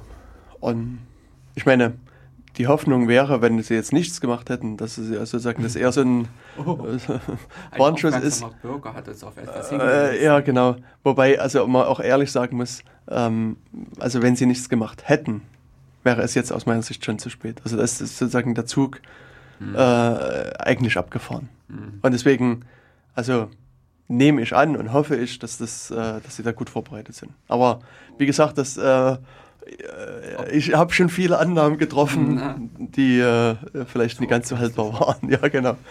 Also, wo ich dachte, mit normalem Menschenverstand müsste das eigentlich so und so sein. Mhm. Und dann war es aber nicht der Fall. Mhm. Also insofern, und deswegen denke ich, ist es nicht verkehrt, das zumindest mal nachzufragen. Und, und dann, wie gesagt, wenn es alles funktioniert, bin ich zufrieden und, und äh, glücklicher Bürger. Und mhm. wenn es nicht funktioniert, dann. Na, äh, eben, ich finde es auch oftmals interessant, äh, mit andere Konzepte zu sehen, andere hm. Möglichkeiten in dem Sinne zu entdecken oder wie Firmen andere in dem Sinne vorgehen. Hier bietet es halt die Möglichkeit, dass man bei öffentlichen Stellen in dem Sinne mal Erfahrungen in dem Sinne äh, sammelt. Hm. Das, was im äh, Geschäfts-, also im wirtschaftlichen Umfeld nicht ganz so möglich ist, wo man an der Stelle die Probleme einfach hat, dass da sich die Türen schließen und keiner äh, darüber redet, was hinter den Türen abläuft. Ähm, das sind dann halt solche Themen, die man bei ausgeschalteten Mikrofonen dann besprechen könnte. Mhm. Sodass äh, es hier einfach die Möglichkeit äh, bietet, auch praktisch, also für dich betrifft es ja auch praktisch, in dem mhm. Sinne das Konzept des, Lande, äh, des ähm, Landwirtschaftsministeriums könntest du dann ja der nächsten Firma in abgewandelter Form auch mit sehr wahrscheinlich nicht, aber ähm, mhm. äh, grundlegend sind da ja äh, auch hier und da immer noch ein paar interessante Sachen mit dabei. Ja, wobei, also ich meine, das wäre dann schon, also das wäre äh, Ideenklau. Ja. Das wäre Ideenklau und das, also wird auch der Sache nicht gerecht werden. Also ich glaube, dann sollte ich vielleicht auch meinen Beruf niederlegen, wenn ich sowas machen, weil dort anstreben würde. Ähm, ich denke, das ist, das ist halt nicht zielführend, das ist auch nicht mein, mein Anliegen, da irgendwie mhm. ja. ähm, Ideen rauszuziehen. Also, äh, ja. Denn Was, äh, ich hatte aber irgendwie gerade noch einen anderen Gedanken, der mir gerade vers ver verschwunden ist. Weiß nicht mehr. Also nee, letztlich, also was ich vorhin noch zu deiner anderen Bemerkung sagen wollte, bei, bei Firmen ist es so, die sind, sind halt Privatfirmen. Ist also ja. sozusagen, und was die in ihrem stillen Kämmerlein treiben, ist sozusagen deren Sache. Also so, das, und hier der Staat ist ja, soll dem Bürger dienen, weißt du, wird ja auch von, vom, ja. es ist, soll ja quasi etwas sein, was, was dem Bürger dient und ähm, ich sag mal, staatliches Handeln sollte ja auch quasi offen sein. Und, und mhm. deswegen ähm, gibt es ja die Bestrebungen, also ich sag mal, angefangen mit diesem Informationsfreiheitsgesetz, dass du sozusagen die Information abrufen kannst. Mhm. Und sozusagen der zweite Schritt ist ja dann ein Transparenzgesetz, wo der Staat einfach dir die Information schon ins Netz stellt und du einfach da auf eine Webseite gehst oder wo auch immer hin und sagst, ja, jetzt lade ich mir die einfach mal runter, weil der sozusagen per Default alles ins Netz gestellt wird, was mhm. ist. Ja. Also Stichpunkt Hamburg, die haben das Transparenzportal dort und da kann man von vornherein also relativ viele Dokumente abrufen und, und, und lesen. Mhm. Ja. Nee, mein Gedanke war nämlich jetzt äh, eher in die andere Richtung, eben, also ich sag mal, aus der egoistischen Sicht dieses Informations- oder Wissensgewinns einfach äh, gesehen, hm. dass man an der Stelle äh, diese, ähm, ich äh, sag's mal, oder umgekehrt, ich münze es jetzt mal im Prinzip auf dieses Beispiel des Vortrags von letzter Woche. Ich hatte letzte hm. Woche äh, im Rahmen der Datenbankvorlesung der Uni hier Jena einen Vortrag mitgehabt und habe halt da auch mal versucht, so ein bisschen die Praxis hm. mit einfach zu verdeutlichen. Und auch hier und da habe ich dann auch mit die Rückmeldung bekommen, oh, bei euch läuft das so und so und äh, das und das ist ja ähnlich wie bei uns. Also dieser Erfahrungs- und Wissensaustausch, der sich wie in so einem Rahmen zum Beispiel bietet, aber eben auch äh, zum Beispiel fände ich interessant, wie arbeiten Behörden, beziehungsweise wenn man mal teilweise auch hin, äh, über irgendwelche Kontakte da an Informationen gelangt, findet man äh, haarsträubende Erkenntnisse. Ähm, ja, selten eigentlich irgendwelche, dass es äh, super toll und innovativ läuft. Hm. Aber äh, das war eigentlich eher mein, so mein Hintergedanke, dass man an der Stelle halt mit herausfindet, wie machen andere das, um sich in dem Sinne selbst zu verbessern. Hm. Und da bietet ja wie dieses hier eine Möglichkeit, in dem Sinne in staatliche äh, Einrichtungen reingucken zu können, was einem in der Wirtschaft, in der Privatwirtschaft gänzlich verwehrt ist. Hm. Also eine Firma muss dir nicht sagen, wie sie ihre IT äh, strukturiert ja. oder mit ähnlichen Themen halt umgeht. Hm. Ja, also ich meine, das, das, das stimmt schon, dass viele Firmen da eher schweigsam mit dem Thema umgeht. Aber ich sag mal, mhm. Wissen ist eines der wenigen Sachen, die sich verwehren, wenn man es teilt. Ähm, ja, richtig. Und, aber wobei ich auch deinen Eindruck teilen muss, dass äh, wenn man sich hier sozusagen die, die Informationen der öffentlichen Hand anguckt, die man da kriegt, egal ob das jetzt irgendein Ministerium aus Thüringen, Sachsen, Bayern oder sonst woher ist, ist, sagen wir, zu vermuten, will ich mal so sagen, dass das nicht unbedingt die aktuellsten und vielleicht besten Informationen sind. Die, also, wie schon gesagt, dass der, also diese eine Sicherheitsrichtlinie aus dem Jahr 2001, die ich ja gekriegt habe, wir sind jetzt im Jahr 2016, 15 Jahre und seit in 15 Jahren hat sich auch in der IT die Welt sehr schnell und, und mhm. stark, stark, gewandelt. Mhm. Also insofern ist auch einfach aufgrund des Alters zu vermuten, dass es hier einfach Löcher in dieser Richtlinie gibt. Mhm. Ähm, und die heute, also selbst wenn ich das Wissen kopieren wollte, würde mir das vermutlich nicht nützen, weil ich da irgendwie jetzt Wissen von, von vor so 15 Jahren anwenden würde. Ja, ja. Ähm, also ähm, ist die Frage halt, wie schwammig ist dieses Dokument von vor 15 Jahren? Hm. Ob man damit im Prinzip auch heute, heutzutage noch problemlos Leute ähm, ja, angreifen kann oder ähm, ob es ernsthaft äh, noch von Disketten oder solchen Sachen spricht. Hm. Hm. Aber es ist definitiv, äh, in diesen Zeitraum fällt definitiv der Wandel hin mit diesen ganzen Online-Communities, genau. Äh, Facebook, hm. Twitter und so weiter, was ich zum Beispiel aus diversen Richtlinien jetzt auch als konkrete Punkte mitkenne, hm. die behandelt werden. Genau. Positiv, also im Sinne von Duldung oder hm. eben auch negativ im Sinne von einem klaren Verbot. Hm. Ich meine schon, wenn man sich jetzt anguckt, also weil du Disketten angesprochen hast, hm. ähm, also je nach Autor äh, spricht man oftmals abstrakt einfach von Datenträgern. Ja. Und damit ist ja, sozusagen eine Diskette drin, ist ein USB-Stick oder eine CD. Mhm. Also da ist sozusagen, hat man mhm. auch ein ZIP-Drive oder sonst was, hat man ganz viele Sachen einfach ja. mit abgefedert und, und damit, also sozusagen, also wenn man vor 15 Jahren vom Datenträger gesprochen hat und gesagt hat, sind bei uns verboten, dann gilt das quasi heute heut auch noch. Aber was mir zum Beispiel vorstellen könnte, dass die Behörde eben vor 15 Jahren äh, ihre ganze Rechner verkabelt hat und jetzt haben sie vielleicht beschlossen, ein WLAN zu machen. Genau. Und die Mitarbeiter kriegen halt ein, ein, ein WLAN. Ja. Äh, Passwort und, und ja, jetzt, jetzt also sagen, ein wesentlicher Punkt, der sich geändert hat und der vielleicht nicht eine Rolle spielen könnte, ist, dass, dass Leute mit dem Smartphone kommen. Und jetzt haben sie das WLAN-Passwort und was hindert die Leute bei ihrem privaten Smartphone, das mit einzugeben? Und, und da ähm, genau. ist jetzt die Frage, wie die Behörde, äh, also wie die Richtlinie da entsprechend ausgestattet ist. Ja, zum wie Beispiel. Sie da unter Umständen.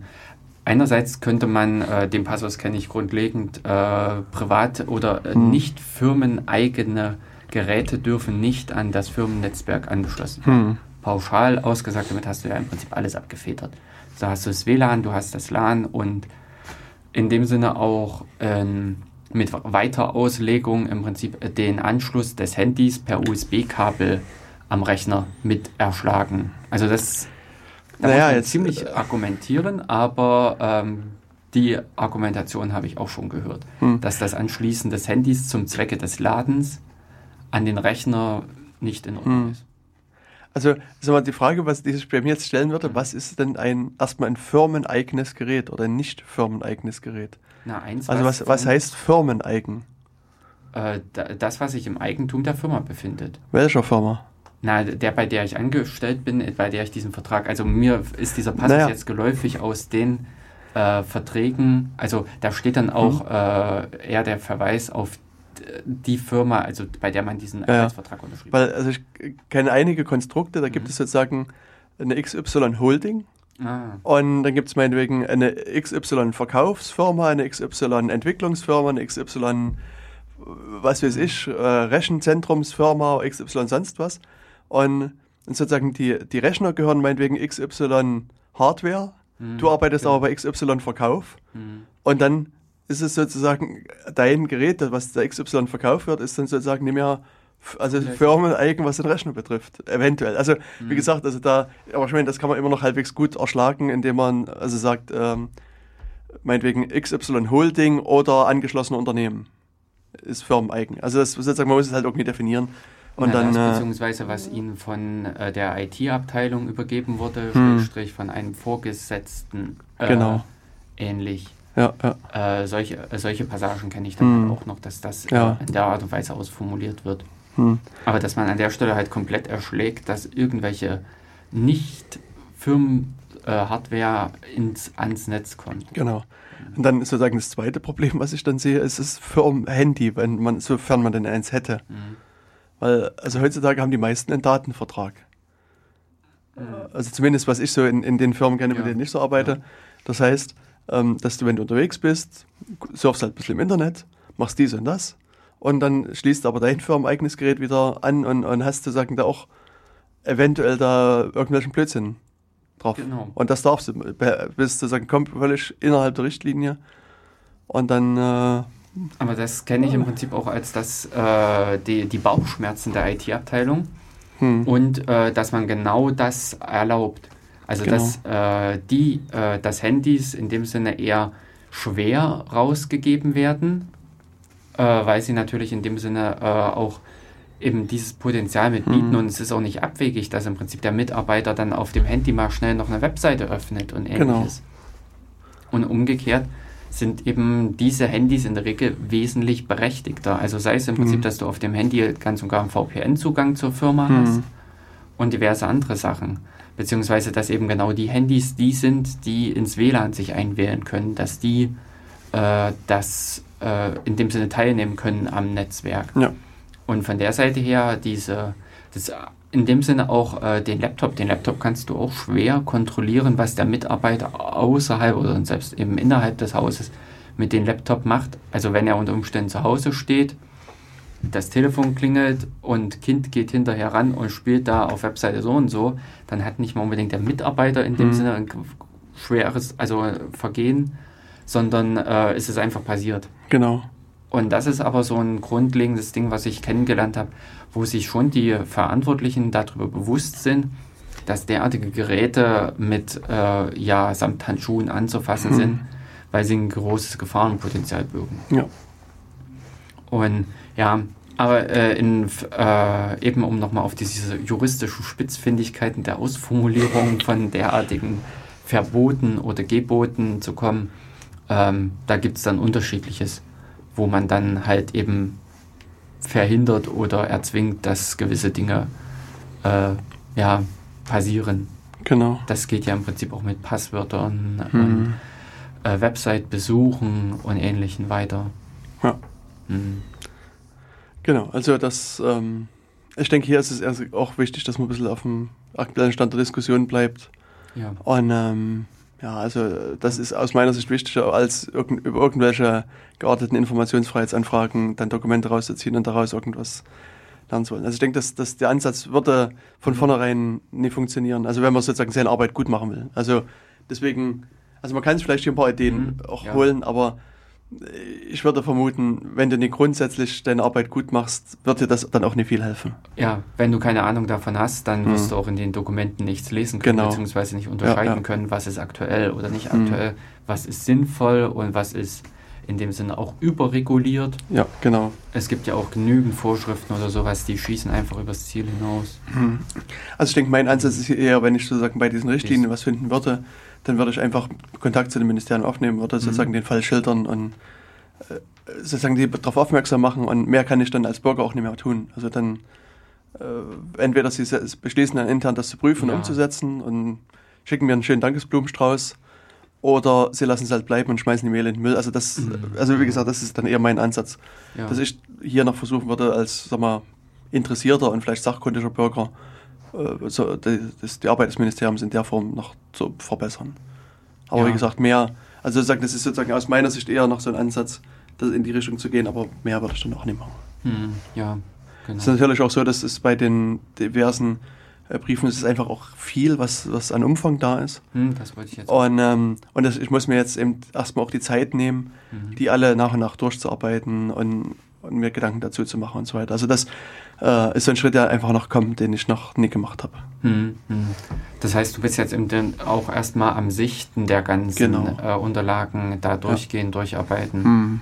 wo unter Umständen, ja, ich sag mal auch äh, die unterschiedlichen Behörden ihre unterschiedlichen Schwerpunkte sind. Hm. Aber an, andererseits ist, äh, dachte ich jetzt gerade so auch ein bisschen Verschwendung, warum das nicht zum Beispiel doch unter Umständen thüringenweit mit. Also es gibt in der Tat einige, die äh, sich auf dasselbe Dokument beziehen, oh, mhm. aber es gibt eben doch Unterschiede. Und Mhm. es kann natürlich auch sein, dass die also Ministerien auch unterschiedliche Anforderungen haben, was Ja, IT-Sicherheit betrifft. wahrscheinlich, hm. Und ähm, dann war es vielleicht zu schwierig, auch sozusagen da eine, eine Richtlinie für alle zu erstellen. Und dann äh, ist ja auch zu beobachten, dass unter Umständen bei ähm, Wechsel der Regierung Hm. Ähm, durchaus auch die, die äh, Zuständigkeiten der Ministerien so ein bisschen wechseln. Ja, Und dann ähm, ist das vielleicht auch noch eine Zusatzschwierigkeit, das weiß ich nicht. Also das, ähm, hm. keine Ahnung. Also äh, das, das wird sich dann zeigen, wenn ich das mal durchgelesen habe und, und, und geprüft Mhm, habe. Richtig. Ja, du musst, kannst ja dann mal berichten, was so, so die Quintessenz aus den ganzen Berichten, aus den ganzen Hm. Verordnungen in dem Sinne ist. Hm. Und ich denke, wir hatten das ja eher so ein bisschen auf dem Plan, mal so eine Sendung zur Informationsfreiheit zu machen. Mhm. Also war ja damals bei dem Gespräch mit dem Hasse Also, hm. so, dass wir eigentlich die ganze Sendung nur über den Datenschutz gesprochen haben. Und zwar das Thema Informationsfreiheit mal ganz kurz angeschnitten haben, aber eigentlich auch so, so unsere Idee war, irgendwann später mal eine Sendung zur Informationsfreiheit zu machen.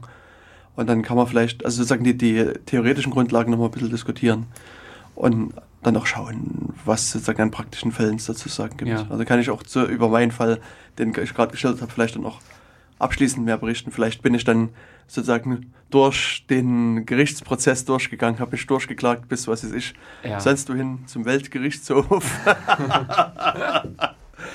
Und, äh, oder ich habe es vielleicht einfach ignoriert, habe gesagt, ach kommt, lasst bleiben, die 180 Euro will ich nicht bezahlen. Also was man eben noch sagen muss, hier in Thüringen ist die Besonderheit, dass das Thüringer äh, Informationsfreiheitsgesetz keinerlei Obergrenzen vorsieht. Deswegen, Mhm. das, was ich vorhin sagte, das, also es, ist theoretisch bestünde die Möglichkeit, dass eben die Rechnung über 18.200 Euro Hm. am Ende lautet und nicht nur über 182 Euro. Äh, normalerweise in anderen Ländern, ich glaube auch im Bund ist es so, dass die äh, das kappen nach oben hin. Und ich glaube, die, also die Obergrenze, die ich kenne, sind 500 Euro. Also sozusagen, das ist einer, also so die, ich weiß nicht, ob es in allen Gesetzen ist, die es gibt, aber zumindest in einigen ist die Obergrenze 500 Euro. Denn wiederum, ich kann mir vorstellen, dass es Anfragen gibt, die wirklich äh, Zeit und Ja. in dem Sinne kostenintensiv Genau. sind. Das ja ist zwar äh, nicht nett, wenn man die in dem Sinne abwehren würde, Hm. Aber in gewisser Weise eben auch verständlich, wenn da irgendwie eine Herrscher von Leuten recherchieren muss und Mhm. ähnliches. Hm. Ja, ja. Also es scheint auch so Fälle Mhm. zu geben, wo äh, es offensichtlich ist, dass, dass es quasi irgendwie so einen großen Container mit Akten in irgendeiner Ecke gibt. Hm. Und wenn so eine Anfrage kommt, dann muss einer halt in diesen Container klettern und äh, Papier für Papier umwälzen. Und da ist es aber eben auch so, was die, die äh, Beauftragten dann sagen, ist, dass es, das ist sozusagen nicht das Problem des Bürgers, sondern es ist ein Problem der Behörde. Also das Hm. sozusagen, es ist äh, für die Behörde nicht rechtmäßig dann dem Bürger sozusagen das Sortieren und Aufarbeiten der Akten aufzulasten, Mhm. sondern quasi nur ein, ein, ein Aufwand, der auch äh, angemessen, angemessen ist, Hm. genau. Sie haben ja in dem Sinne schon die vergangenen Jahre verschludert. Genau so ihre ist es. Ja. eigentlichen Akten, für Hm. die sie verantwortlich Hm. sind, ordnungsgemäß aufzubewahren. Ja. Denn in dem Sinne, wenn jetzt aus äh, staatlicher Sicht, sprich Kriminalfall oder ähnlichen, plötzlich eine solche Anfrage kommt, bedeutet das natürlich auch, der Beamte muss erstmal da 14 Tage in so einem großen Papierhaufen Hm. verschwinden, bevor er der Staatsanwaltschaft oder sowas eine Aussage geben kann. Genau. Ja, Ja, also wie gesagt, das war so eines der äh, interessanteren Sachen, die mir jetzt noch so äh, In- passiert sind in der, letzten, Ja. in der letzten Zeit. Also es hat sich jetzt alles in den letzten zwei Monaten abgespielt, das, was ich gerade so äh, erzählt habe. Ja. Ja. Und ja, aber du hast erzählt, du hast einen Vortrag gemacht. Also äh, ja, das war mehr oder minder das. Äh, also ich habe jetzt auch schon so ein bisschen nebenbei Revue passieren lassen, aber äh, so gewisse Teile oder äh, in dem Sinne das Einzige, worüber ich hier an der Stelle Mit offenem Mikro reden darf. Ja, so ist es leider. Ähm, äh, wäre im Prinzip der Vortrag letzte Woche. Also Mhm. ich hatte im Rahmen der Datenbankvorlesung halt eine Einladung bekommen gehabt vom Herrn Küspert hier in Jena. Hm, Also ist der Professor für Datenbanken. Bank, genau. Mhm. Und äh, mit dem Gedanken einfach mal zu erzählen, wie es bei uns in der Firma Daco äh, vor sich geht. Also ganz konkret hatte ich einfach mal aufgegriffen, wie ist so die Entwicklung gewesen bei der Datenspeicherung. Mhm. Weil Datenbanksysteme, es war in dem Sinne auch ja mit dem Schwerpunkt äh, die Datenbanken bei uns. Und einerseits haben wir halt einen sehr interessanten Umstand mit bei uns. Äh, wir haben äh, also über 20.000 Datenbanken laufen. ähm, womit Also wirklich Datenbanken und nie eine Datenbank. Mit 20.000. Nein, nein, Okay. ernsthaft, ja. Also wir haben, äh, also das Problem äh, oder das Knifflige daran ist, äh, es ist auch ein, nur ein Surfer oder Mhm. eine ähm, Surferinstanz, die entsprechend repliziert und alles hin und her, aber am Ende reden wir im Prinzip über eine IP-Adresse, auf Mhm. die man sich verbindet, in dem Sinne. Und hinter der verbergen sich eben äh, über 20.000 Datenbanken. Und äh, das ist äh, weit außerhalb jeglicher Spezifikation, äh, was im Prinzip der eigen, äh, offiziell der Surfer verkraftet. Mhm. Ähm, wir haben das mit vielen interessanten, guten Sachen gelöst, dass man das im Prinzip beherrscht, haben auch hier und da äh, Schwierigkeiten, aber ähm, grundlegend ist es halt so, es hat bei uns ganz einfach angefangen. Also die 20.000 Datenbanken wurden nicht beim ersten Mal installiert und Mhm. daraufhin war Spaß, Okay. sondern es hat eben, ich sag mal, mit dem Excel-Dokument angefangen, hat sich dann eben über kleine, also über Access-Datenbanken entwickelt, Okay. äh, hin zum SQL-Server, Mhm. der dann entsprechend auch umgebaut wurde, ausgebaut wurde und solchen Dingen.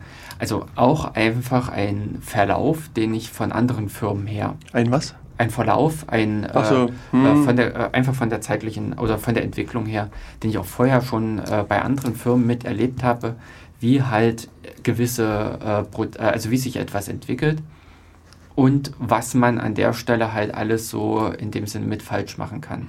Aber wo, wozu habt ihr überhaupt 20.000 Datenbanken? Pro das, Kunde eine Datenbank. das heißt, ja, hast jetzt gerade verraten, wie viele Kunden ihr habt. Ähm, ja, mehr oder minder. Hm. Äh, weil, also es ist nicht, dass es pro Kunde, sondern es gibt äh, bei Kunden noch Untergliederungen und Okay. ähnliches. Hm. Ähm, aber äh, im Kern äh, ist es die Zuordnung ein Kunde, also äh, eine, Hm. äh, eine Datenbank. Und äh, also sind das immer noch SQL-Server? Ja, genau. Also keine Also MS Non-SQL. Achso, äh, ja, MS-SQL, Hm. genau. Genau. Äh, und eben auch relationale Datenbanken, Hm. mit denen wir arbeiten. Und also, was ist da für ein Server, der da im Hintergrund steht? Also kann man das fragen, weil es also 20.000 Datenbanken klingt wie ein, Ser ein sehr großer Server. Ein, das es ist auch ein sehr großer Server, der wohl jetzt ja gerade nochmal auf 200 Gigabyte RAM oder Hm. sowas oder darüber hinaus Ja, ja. ausgebaut Hm. wurde. Ähm, äh, das sind eben genau dann die Herausforderungen, Okay. dass man an der Stelle ähm, A, mit der entsprechenden Hardware halt auftritt, Mhm. ähm, aber eben auch äh, von der Systemverwaltung her. Hm. Das ist natürlich eben auch äh, eine ordentliche äh, Herausforderung mit. Hm. Aber ist das ein, also insofern ein Problem, wenn du sagst, dass, wenn der Server down ist, dann sind halt alle Datenbanken verschwunden? Ja, na, das war halt jetzt ein bisschen schwierig äh, in ein Wort zu fassen. Okay. Es ist kein Surfer in dem Sinne, sondern Okay. es sind mehrere, äh, ich sag mal, Maschinen Hm. in dem Sinne, die sich nach außen hin wie ein Surfer äußern. Okay. Also es ist im Prinzip ein Cluster Hm, okay, äh, oder okay. äh, also ein Redundanzbetrieb Hm. und ähm, der äußert sich nach außen hin wie eine Okay, verstehe. Instanz. aber ähm, eben von der Verwaltung her innerhalb mhm. des Datenbankmanagementsystems ist es eine Installation und da kämpft der MS SQL Server wirklich damit, dass er äh, diese 20.000 Datenbanken entsprechend verwalten kann. Mhm. Also das geht einfach mit solchen Dingen los, dass äh, ein Datenbanksurfer äh, Indizes halten muss, die Tabellenstrukturen, mhm. Tabellennamen grundlegend und diverse andere Informationen, Daten in dem Sinne und das mit einem Faktor von 20.000. Mhm. Und äh, wir sind auch nicht unbedingt so, dass wir sagen können, ähm, die nächsten, was weiß ich, zwei oder drei Tage wird Datenbank so und so nicht gebraucht, mhm.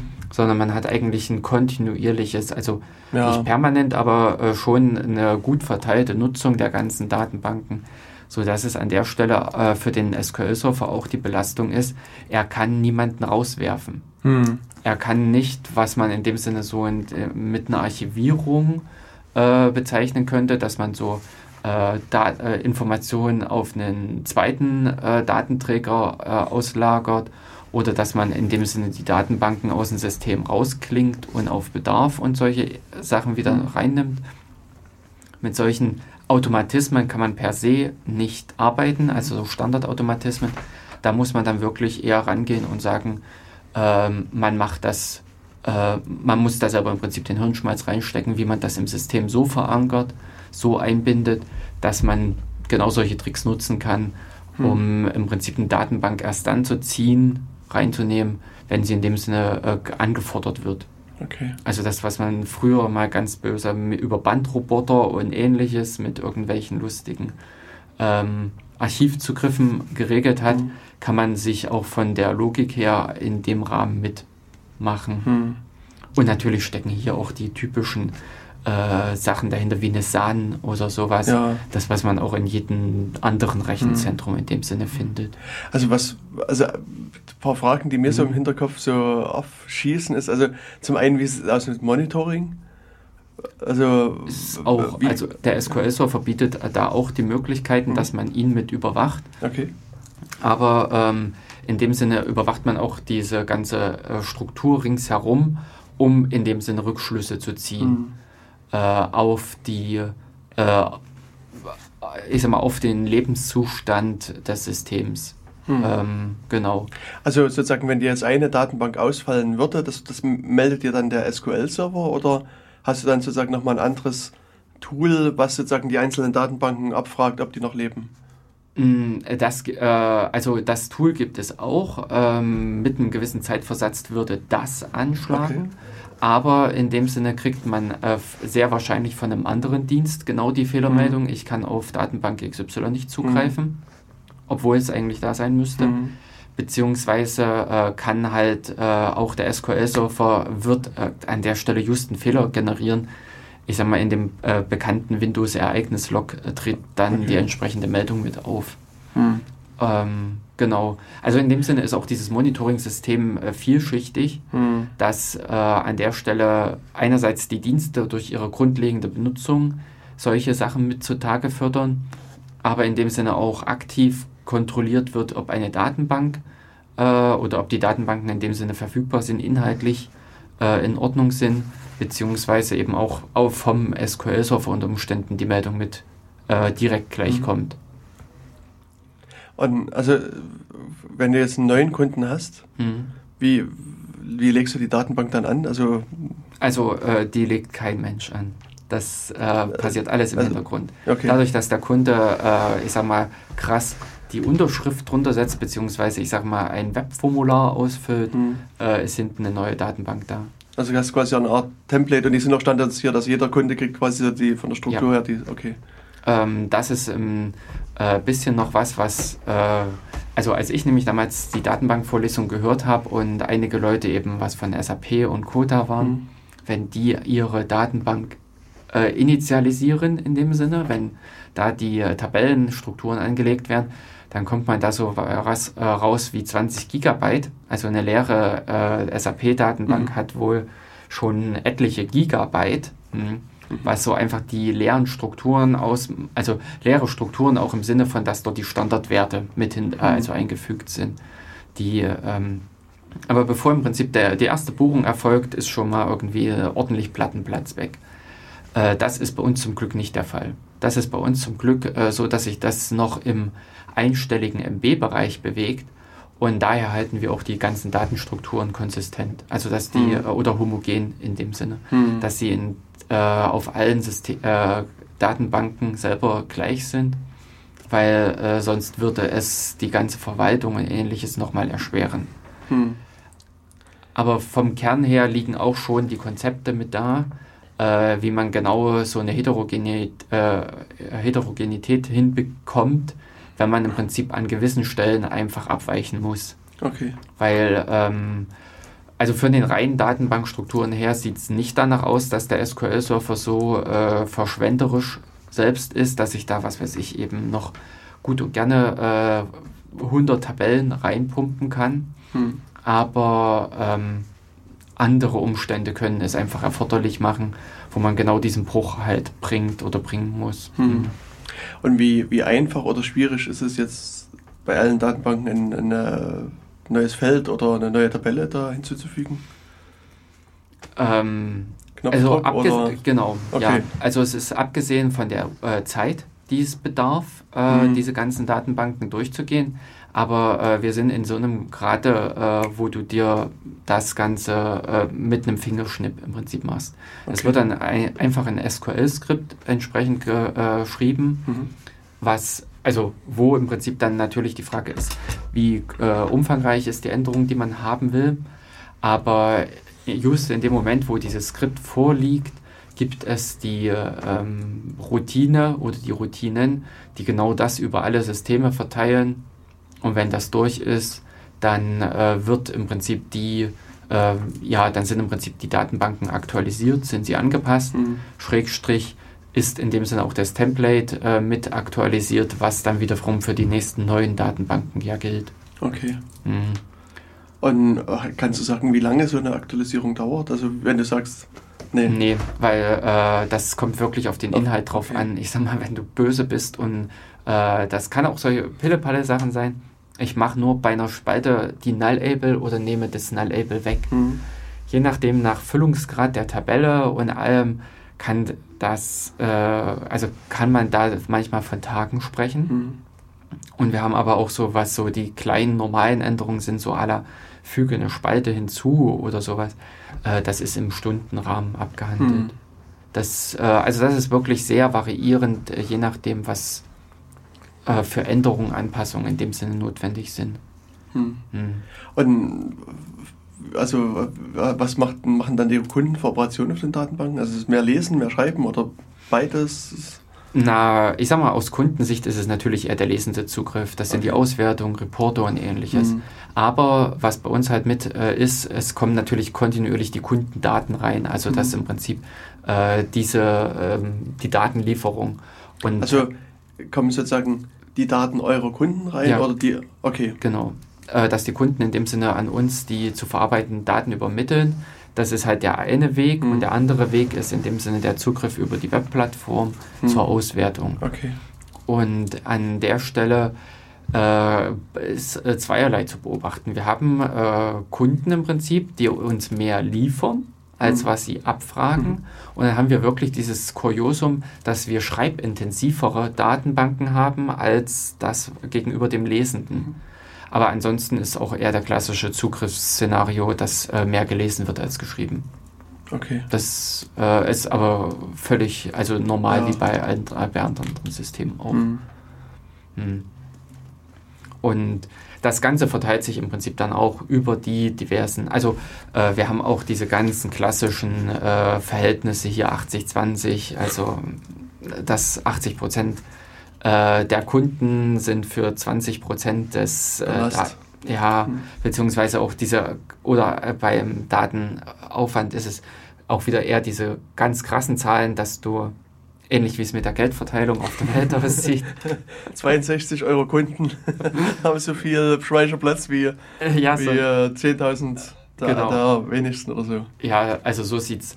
Aber das sind auch Zahlen, die ich vorher bei anderen Arbeitgebern, also äh, mhm. beim Internetprovider halt auch kennengelernt mhm. habe, dass du eine Handvoll Großkunden hattest, die haben dir die Masse des Datenverkehrs beschert Mhm. und du hattest, äh, und die anderen 98 Prozent, die haben nichts, also die äh, Ja. nichts verursacht. Mhm. Mit denen konntest du wunderbar die Kalkulation machen und die anderen haben dir es einfach verrissen. Okay.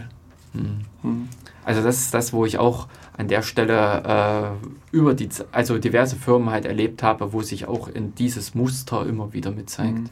Also waren das bei dem Internetprovider dann auch so Tauschbörsennutzer oder waren das andere Gründe, warum da so viel Ah, Traffic? andere Gründe. Das waren Ah. einfach die Firmen, die das äh, Produkt intensiv genutzt Okay. haben oder die ähm, an der einen Stelle war es sogar einen Betreiber äh, oder äh, mit ein Verursacher des häufigsten Internetverkehrs. Mhm. Ähm, also nicht die Spiele, sondern diese andere Branche.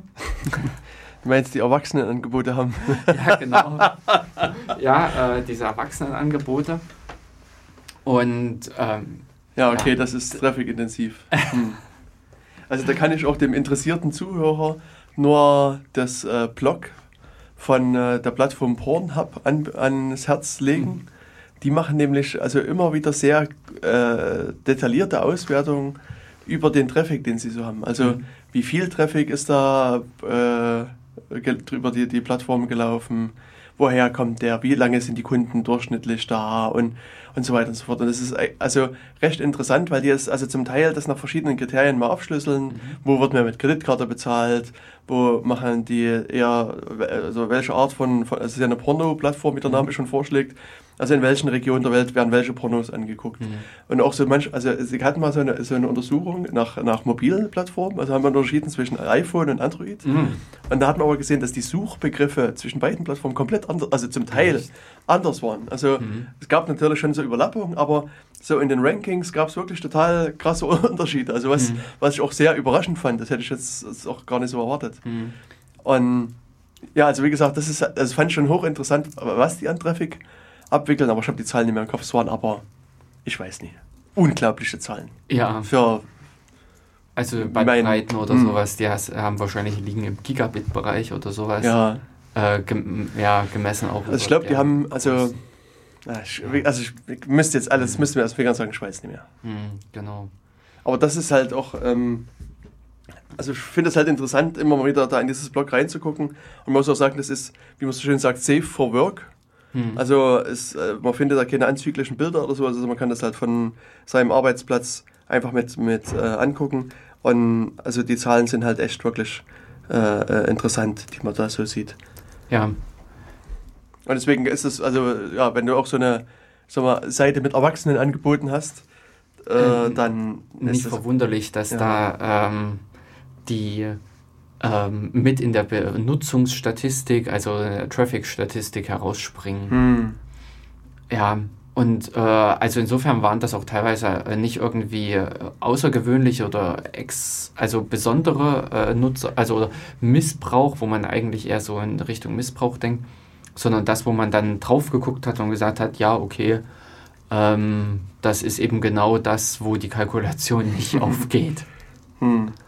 Na, und die ist eine, also gerade ich sag mal, bei diesem einen Kunden könnte man doch relativ klar äh, dem vielleicht einen, einen, einen Vertrag geben und sagen, hier, du bist hier Großkunde bei uns, du musst halt ein bisschen mehr zahlen und wäre das nie eine Möglichkeit gewesen? Ähm, bei dem Kunden da, ähm, äh, na, man hat es letztendlich über, äh, ich glaube, da war es bei dem mit Sonderleistung oder irgend sowas Okay, mit abgegolten. Ähm, äh, es war in dem Sinne auch noch im erträglichen Maße. Okay. Ähm, ja, also das in dem Sinne die Mischkalkulation, die man da aufgestellt hat, äh, hat noch funktioniert. Es ist nicht so im Prinzip, dass es einen ruiniert hat. Hm, okay. Und ähm, das, ja, aber es sind im Prinzip, äh, das, was ich halt auch, auch an vielen Stellen also äh, mit beobachte, ist, dass eine recht kleine Gruppe für sehr viel Aufwand äh, verantwortlich ist oder ähm, dass sich im Prinzip die ähm, ja auch äh, in diversen anderen Verteilungen, also äh, dass äh, es äh, drei, äh, also wenige Hauptbenutzer gibt, die permanent und kontinuierlich mit diversen ähm, äh, Zugangswegen online sind, Mhm. also wie bei uns eben die Plattform benutzen Hm. und die Masse der Benutzer ist so ein, ein also so ein einmaliges Besucher, mal so grob Mhm. gesagt, Hm. die dann ab und an mal reinschauen. Und kannst du Genau. sagen, wie lange das gedauert hat, äh, von ich sag mal, Excel-Tabellen bis zu Na, 20.000 Datenbanken? Mm, Also, in dem Sinne sind es jetzt zehn, äh, äh, zehn Jahre. Also die Okay. Firma ist 2006 rum, äh, ist so das Ganze äh, in den Bereich gewechselt, Mhm. äh, was bei uns. Und äh, der ganze Aufbau und ähnliches, ja. Hm. Also es ist natürlich im Prinzip, dass jetzt äh, das Wachstum in den letzten Jahren äh, wesentlich äh, stärker ist als in der Anfangszeit. Aber ähm, ja, es äh, über die letzten zehn Jahre hin verteilt sich das halt. Okay. Und ähm, werdet ihr jetzt bei dem SQL-Server bleiben oder kannst du sagen, okay, wenn die Entwicklung so weitergeht, stoßen wir an unsere Grenzen und müssen irgendwie jetzt MySQL einsetzen? Ähm, Die nächste äh, Profi-Datenbank-Plattform. Profi- Ja, ähm, teils, teils. Also in dem Sinne, wir können genauso im Prinzip bei dem ähm, äh, MS SQL Server bleiben und können Mhm. an der Stelle halt auch ganz problemlos die, ähm, ne, äh, also die Infrastruktur ausbauen Mhm. äh, mit, also mit mehr Surfern und sowas. Äh, wobei auch da äh, technisch gesehen so einige Hürden gesetzt sind. Mhm. Aber ähm, bei uns äh, sind so noch ein paar andere Überlegungen äh, mit drin, dass sich so langsam jetzt das Feld eigentlich aufsplittet in auch Alternativen. Also sagen wir mal so Okay. praktisch für die reine Datenhaltung äh, prüfen wir auch solche Sachen wie Postgres oder mal ein Oracle. Mhm. Es sind so äh, Gedankenspiele, ob Mhm. man oder hm. aber auch, äh, dass man natürlich Spezialdatenbanken einsetzt, dass man gewisse Operationen, also gewisse Frage, Sachen, einfach Aufgaben, ähm, eben ich sag mal solche Sachen wie Geo äh, Mhm. äh, in eine SQL-Lite steckt. Also das ist so, äh, das hatte auch bei dem Vortrag ein bisschen für Verwunderung gesorgt, dass man das macht, aber der Gedanke ist da ganz einfach, wir halten sehr statische Daten. Ähm, also die äh, werden einmal im Monat oder sowas verändert. Mhm. Äh, von diesen Diensten gibt es einfach mehrere Installationen und da ist es natürlich wesentlich praktischer, wenn diese Informationen lokal bei dem Dienst liegen und nicht übers Netzwerk oder ähnliches gezogen werden müssen. Ja. Schrägstrich, äh, da braucht man nicht auf solche Sachen äh, Rücksicht zu nehmen wie äh, Trigger, also wobei Trigger sind ja selbst im SQLite zum Teil drinne, ähm, aber in ähm, äh, Benutzerverwaltung und ähnliche Sachen, solche äh, Dinge. Und das sind wiederum eben solche Sachen, wo dann wahrscheinlich jetzt die Zukunft auch uns mit in solche Regionen führt, dass wir eher zielgerichtet zum Beispiel auch in andere Technologien mit verwenden. Mhm. Ich sag mal, ich persönlich halte auch dieses Non-SQL-Sachen äh, für nicht verkehrt an vielen äh, Stellen. Äh, Im Rahmen zum Beispiel jetzt von Web-Sessions Okay. äh, ist mir das zum Beispiel mit über den Weg gelaufen, weil eine, das, was man im Prinzip speichert für einen Besucher, für eine We- Webseite, die Informationen angefangen vom Benutzernamen, die Sprache, die er gewählt hat, aktuelle Seite, die er aufgerufen hat und ähnliche Informationen, die sind sowas von heterogen, also die kriegt man eigentlich nicht schön in dieses klassische relationale Schema reingepumpt. Bis dahin eigentlich, dass der IIS von Haus aus diese Daten serialisiert als ein JSON-String ablegt. Aber im Grunde ähm, kann man da das Ganze intelligenter machen.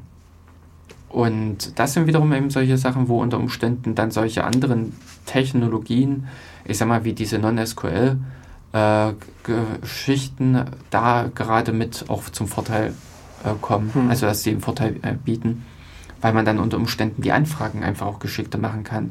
Also auf diesem JSON, sehr, Mhm. auf diesem serialisierten JSON-Objekt kann ich am Ende keine wirklichen SQL-Abfragen machen. Ich kann da maximal noch mit einem Like drauf rumhacken Mhm.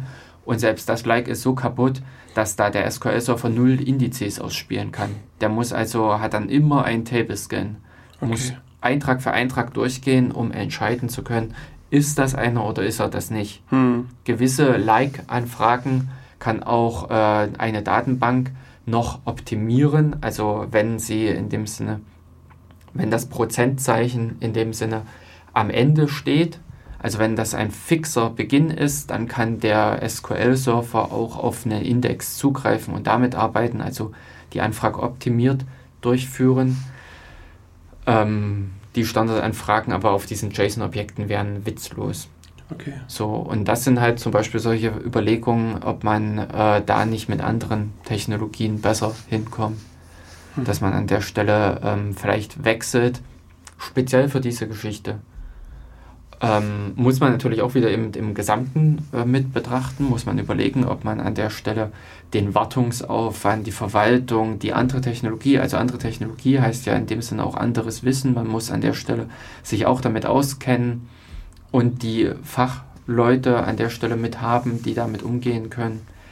Ist es das ein Wert? Hm. Opfere ich nicht vielleicht doch lieber bei jedem Zugriff die, was weiß ich, x Prozent oder sowas oder schmeiß dann nochmal ähm, einen Betrag X eben da drauf? Oder lohnt es sich in dem Sinne für diese Stelle dann doch äh, mit was anderem zu arbeiten? Weil ich unter Umständen auch, und dann kommen wieder solche verrückten Sachen hinzu, zukunftsfähiger bin. Ja. Also eben wie in so einer Non-SQL, äh, da kann ich dann natürlich auch wiederum anders die Daten bearbeiten, gezielter vielleicht austauschen, kann unter Umständen auch so einen Kram reinkippen, gleich wie Bilder. Also wenn zum Beispiel, wenn man von solchen Sachen mit ausgeht, dass im Rahmen eines Webshops oder sowas in äh, eine PDF-Datei mit abgelegt werden soll. Das ist nicht unbedingt gerade so toll im Rahmen eines relationalen Datenbanksystems, aber ähm, manch Non-SQL-Datenbank kommt damit äh, besser hin. Okay. Dann kann man sagen, dass das, also dein Job relativ entwicklungslastig ist? Im Sinne von. Also, dass, dass du viel sozusagen auch, auch sozusagen Research betreiben musst und gucken musst, ja, welche Datenbank eignet sich jetzt ja. äh, mehr und, und da vielleicht auch du viel mit Dat also verschiedenen Datenbanken dann herumspielst? Oder? Genau, dass man okay. an der Stelle wirklich auch mal, äh, ich sag mal, im kleineren Rahmen anfängt zu experimentieren. Mhm. Wie funktioniert das? Äh, diverse Technologien ausprobiert. Ich habe es also bei mir äh, jetzt auch an anderer Stelle gehabt dass es da um die Frage geht, SOAP REST. Mhm. Also wenn man da um diese Web-Service-Zugriffe oder ähm, Schnittstellentechnologien einfach geht, dass man da an der Stelle auch diverse Sachen ausprobiert. Da bietet, also bei uns ist es von der Arbeitsweise, von der Entwicklung her alles sehr Microsoft-lastig mhm. und die .NET-Welt bietet da unterschiedliche Technologien. Und ähm, dass man da sich anguckt, wie gut komme ich mit der Technologie, also wie zum Beispiel im Rahmen von SOAP äh, mit den WCF hin, äh, wohingegen man bei den Restgeschichten hm. wahrscheinlich eher zur Web-API tendiert. Okay, ähm, also ich denke, das muss man dann vielleicht nochmal vertiefen. Äh, ich weiß nicht, wie viele jetzt mit Soap und, und, und so weiter an, was anfangen können. Also, da also Soap sollte jeden irgendwie, äh, irgendwie die Nackenhaare zu Berge stehen lassen und einen gewissen Fluchtreflex auslösen. Okay. Ähm, ja, hm. aber ähm, so steht für bestimmt Simple Object, nehme ich an, und damit ist eigentlich schon alles gesagt. Äh, ja, richtig. Access Protocol oder äh, Irgend sowas, äh, genau. Hm. Aber äh, man hat das geschickt irgendwann abgewendet, mhm. weil man raus äh, gemerkt hat, dass es nicht mehr so simpel ist. Hm. Und deswegen steht Soap jetzt nur noch für Soap. Soap Ach, ja, stimmt, Soap. ja, stimmt, richtig. Ja, ich kann mich erinnern. Aber es ist halt wirklich diese Ursprünge von diesen Simple ja, ja. Äh, ähm, Object, äh, ich glaube, das ist auch wirklich Object Access Protocol. Mhm. Ähm, das ist halt wie Lightweight Directory Access Protocol. Das ist auch äh, ja, Lightweight ein bisschen zu viel versprechendes. Ja, also da ist auch die Leichtgewichtigkeit mhm. äh, während der Entwicklung verloren gegangen. ja. Und äh, Soap ist auch, äh, das ist ein absolutes äh, Horror-Ding. Mhm. Ähm, damit kann man auch all, also riesen Sachen aufbauen.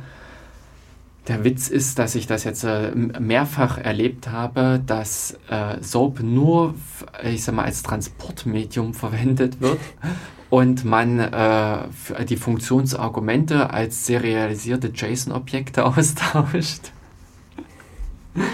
es ist absurd, aber äh, weil einfach Soap an vielen Stellen einem einfach so entgegengepurzelt kommt, es mit einer Basistechnologie ist, womit man im Prinzip diese Remote Procedure Calls machen kann, also eine Funktion auf einer Gegenstelle aufrufen Und deswegen wird es dafür genutzt. Das Soap äh, suboptimal ist im gewissen Rahmen des Datenaustauschs. Hm, hat man dann auch eben erkannt und das Ganze mit JSON äh, korrigiert. Ich finde, das ist das Schlimmste, was man tun kann, tun konnte. Aber ähm, ja, es passiert. Genau. Es, so ist das Leben. Historisch gewachsen, wird man sagen. Richtig, historisch gewachsen. Hm. Das Beste teilweise einfach aus den Möglichkeiten gemacht, die äh, gegeben sind. Aber ähm, interessant, also äh, darüber können wir ja wirklich mal auch mit einer Sendung mit diese Technologien aufgreifen, weil ich finde das REST eigentlich sehr interessant, äh, weil äh, REST viel Spielmöglichkeiten lässt, wenn man so sich mal anguckt, was im HTTP-Standard alles drin steckt. Ähm, eben äh, von solchen Sachen wie Content Negotiation, dass man im Prinzip dem Surfer mitteilt, ich kann das und das, ich verstehe das und das ich spreche Sprache so und so, dass man über diese Dinge halt schon alleine äh, eigentlich die Gegenstelle in einem Rahmen steuern kann, was im Rahmen von HTML sehr selten genutzt wird. Der Browser oder sowas verwendet selten derartige Funktionalitäten. Mhm. Über diese eigentlichen äh, Verben in dem Sinne, also die HTTP-Methode, die verwendet wird, klassisch im Internet ist eigentlich nur Get und Put. Mhm. Maximal, dass irgendwo noch ein Head also auf Post, meinst du? Äh, ja, Entschuldigung, genau. Get on, äh, get on Post. Hm. Ähm, maximal, dass halt noch ein Head irgendwo mit auftaucht. Hm. Intern arbeitet der Surfer oftmals mit einem Options oder Option. Ja. Na, ich denke, also äh, ich habe einige, ich meine, ich hm. habe jetzt keinen Überblick, wie, da, wie, wie weit verbreitet das ist, aber einige WebDAV-Server gesehen und die äh, nutzen dann halt noch ein paar andere Befehle. Aber ich weiß auch nicht, wie, wie weit verbreitet WebDAV als Technologie jetzt ist. Das Mm, so, also ich kann selber jetzt auch nicht so richtig einschätzen. Das Interessante ist, glaube ich, dass im Internet, äh, nicht im Internet Explorer, im richtigen Explorer irgendeine Möglichkeit existiert, so richtig diese WebDAV ähm, Dinger anzusprechen. Mit. Hm. Im Grunde hm. kann sich ja dadurch der, der Websurfer als ein Speicher, also als ein, äh, ja. ich sag mal, als eine Festplatte ausgeben. Genau. Neudeutsch würde man irgendwie so Cloud. Aber da scheinen äh, bei Windows schon Bordmittel irgendwie mit äh, zu existieren, mhm. sodass man das äh, eigentlich auch äh, äh, mit einbinden könnte. Mhm. Ich vermute, also es ist auch nur wilde Vermutung, dass das ähm, unser Ubuntu das auch geht. Also ich glaube, Ubuntu hat auch so eine mhm. von Haus, also mit diesem ganzen Explorer-ähnlichen Ding, Nautilus heißt es, glaube ich, mhm. dort. Ja. Da müsste es das auch geben. Also die haben wir da auch so eine Unterstützung. Mhm. Also äh, das Nautilus, dieses GNOME-Zeug mhm. und das GFS äh, mhm. oder äh, GF, GVFS, glaube ich. Genau. Äh, GNOME Virtual File System. Oder auch nicht. Äh, da, GVFS. Dann so. Nee, ich glaube. Na, egal. Aber es, äh, genau, diesen, den Unterbau von GNOME-Seite her, die unterstützen sehr viele. Ja. Die haben für viele Protokolle ja äh, angefangen von FTP und äh, SMB, mhm. äh, aber im Prinzip auch für solche Sachen. SSH. Die Erweiterung. SSH, FS. Ja, genau. Ja. Also es gibt da so recht viele Sachen. Das also war ich überrascht. Äh, was da alles geht. Das aber stimmt. an der äh, Stelle nicht täuschen lassen. Also das ist eine Erweiterung vom GNOME genau. und nicht des echten Kernels. Also es gibt auch im Kernel das SSH-FS. Hm äh, was man über den Mount ansprechen kann, aber es gibt eben auch die Erweiterungen, die sich im Rahmen der GNOME-Werkzeuge, Schrägstrich eben dieses Nautilus, hm. bedienen lassen äh, oder nutzen lassen ja. in dem Sinne. Ansonsten für den Kommandozeilenbenutzer gibt es Cadaver als WebDAV-Ansprechprogramm. Äh, und das funktioniert auch sehr gut. Also ich hatte mhm. vor kurzem so einen äh, Penetrationstest mit so einem WebDAV-Server machen müssen. Mhm. Und aber, also das Kadaver hat sich aus meiner Sicht am besten rausgestellt und, und Mhm. Weil da kann ich, das ist letztlich einfach nur eine Methode oder ein Werkzeug, um die Dateien hin und her zu schieben. Und, und, mhm. und es gibt mir halt noch so einige mehr Möglichkeiten in die Hand, als dass ich jetzt bei, bei sowas wie dem äh, Nautilus oder sowas gesehen habe. Aber ich meine, das ist auch klar. Ja. Mhm. In, was mir jetzt noch einfiel, war die OnCloud. Also in der OnCloud ist, glaube ich, auch das Modul zum Speicherverteilen auch per WebDAV okay. in dem Sinne möglich, sodass man da auch dieses Ding einbinden kann. Hm. Mhm. Und ähm, nochmal, äh, die Standard- oder die häufig verwendeten äh, Methoden sind ja äh, Get, Get, und Post. äh, Get und Post. Aber eigentlich sind auch schon damals im HTTP-Standard mehrere äh, noch äh, also Dinge definiert wurden, beziehungsweise sind auch jetzt noch äh, mal solche Sachen mit erweitert worden wie Patch. Also mhm. man kann auch eine äh, Ressource, also REST spricht an der Stelle mhm. von Ressourcen, patchen, verändern. Man kann aber eben Ressourcen auch austauschen oder hinlegen. Also dafür ist dann das Put zuständig und diverse Sachen auch. Ähm, also das ist das, wenn man sich äh, dieses HTTP, so wie es, ich glaube 92 oder sowas, das datiert auch schon recht weit zurück. Ja, FC ja. 2616. Aha. Aber ich weiß, weiß gar nicht, ob das der, der erste RFC zu HTTP war. Also das, ähm, mhm. ja, wie auch immer. Und ähm, in dem Rahmen waren, äh, oder so wie das ganze Ding aufgebaut ist, ist es sehr äh, gut erweiterbar. Mhm. Äh, hat sich an der Stelle, also lässt sich auch für solche Methoden mitnutzen. Und ähm, ja, hat aber im Prinzip auch bekannte Nachteile. Mhm. Mhm. Wobei ich glaube, das war schon RFC 1. also HTTP 1.1. Ah. Ähm, und es gibt also sag, eine Version 1.0 und 0.9. Mhm. Und äh, also die müssen dann ältere Dokumentnummern haben. Und mittlerweile gibt es ja HTTP 2. Was auch eine, also irgendeine 7000, also Ende 6000 oder Anfang 7000er Nummer hat. Das, also äh, ist es schon raus oder? Ja, ja es ist irgendwie, ich glaube, letztes Jahr, also irgendwann im letzten Jahr hat das eine offizielle ah. Nummer bekommen. Ah.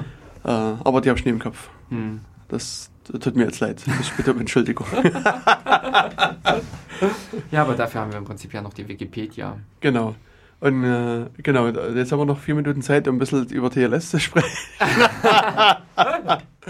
ja, also, ähm, ja, ich meine, ich, äh, wir habt gesehen, also wir hatten offensichtlich viel anderen Redebedarf, den wir jetzt erstmal abgewickelt haben, was ich eigentlich ganz, ganz okay fand, nee, jetzt nicht schlimm fand. Also äh, wird dann die nächste Sendung das Thema TLS dann äh, beinhalten. Und ja, an der Stelle würde ich sagen, lassen wir es erstmal beim Beredeten bewenden. Genau, bei den Ausblick auf das kommende Jahr. Hm. Genau, also das wird jetzt Sendung. sehr regelmäßig werden, unser Datenkanal. Und hm. wir werden also in der nächsten Sendung nochmal ein bisschen auf die Strukturen auch vom, vom Radio OKJ vielleicht eingehen, wie sich das geändert hat. Hm. Und dann aber auch schnell zum Thema TLS kommen. Ja, ähm, ja und wir danken euch für das Zuhören. Mhm. Äh, freuen uns, wenn er uns treu bleibt, trotz der langen Pause, die wir letztes Jahr gemacht haben. Ja. Und wir hoffen, dass es demnächst keine so langen Pausen mehr gibt. Genau, dass wir in dem Sinne auch weiterhin irgendwelche interessanten Themen euch bieten können. Sei es zur Wissenserweiterung oder einfach nur zur Unterhaltung. Zur Unterhaltung, richtig. Genau. Schönen Tag noch, in schönen Abend Sinne. und was auch immer. Schön, schöne Zeit. Na, tschüss. Tschüss.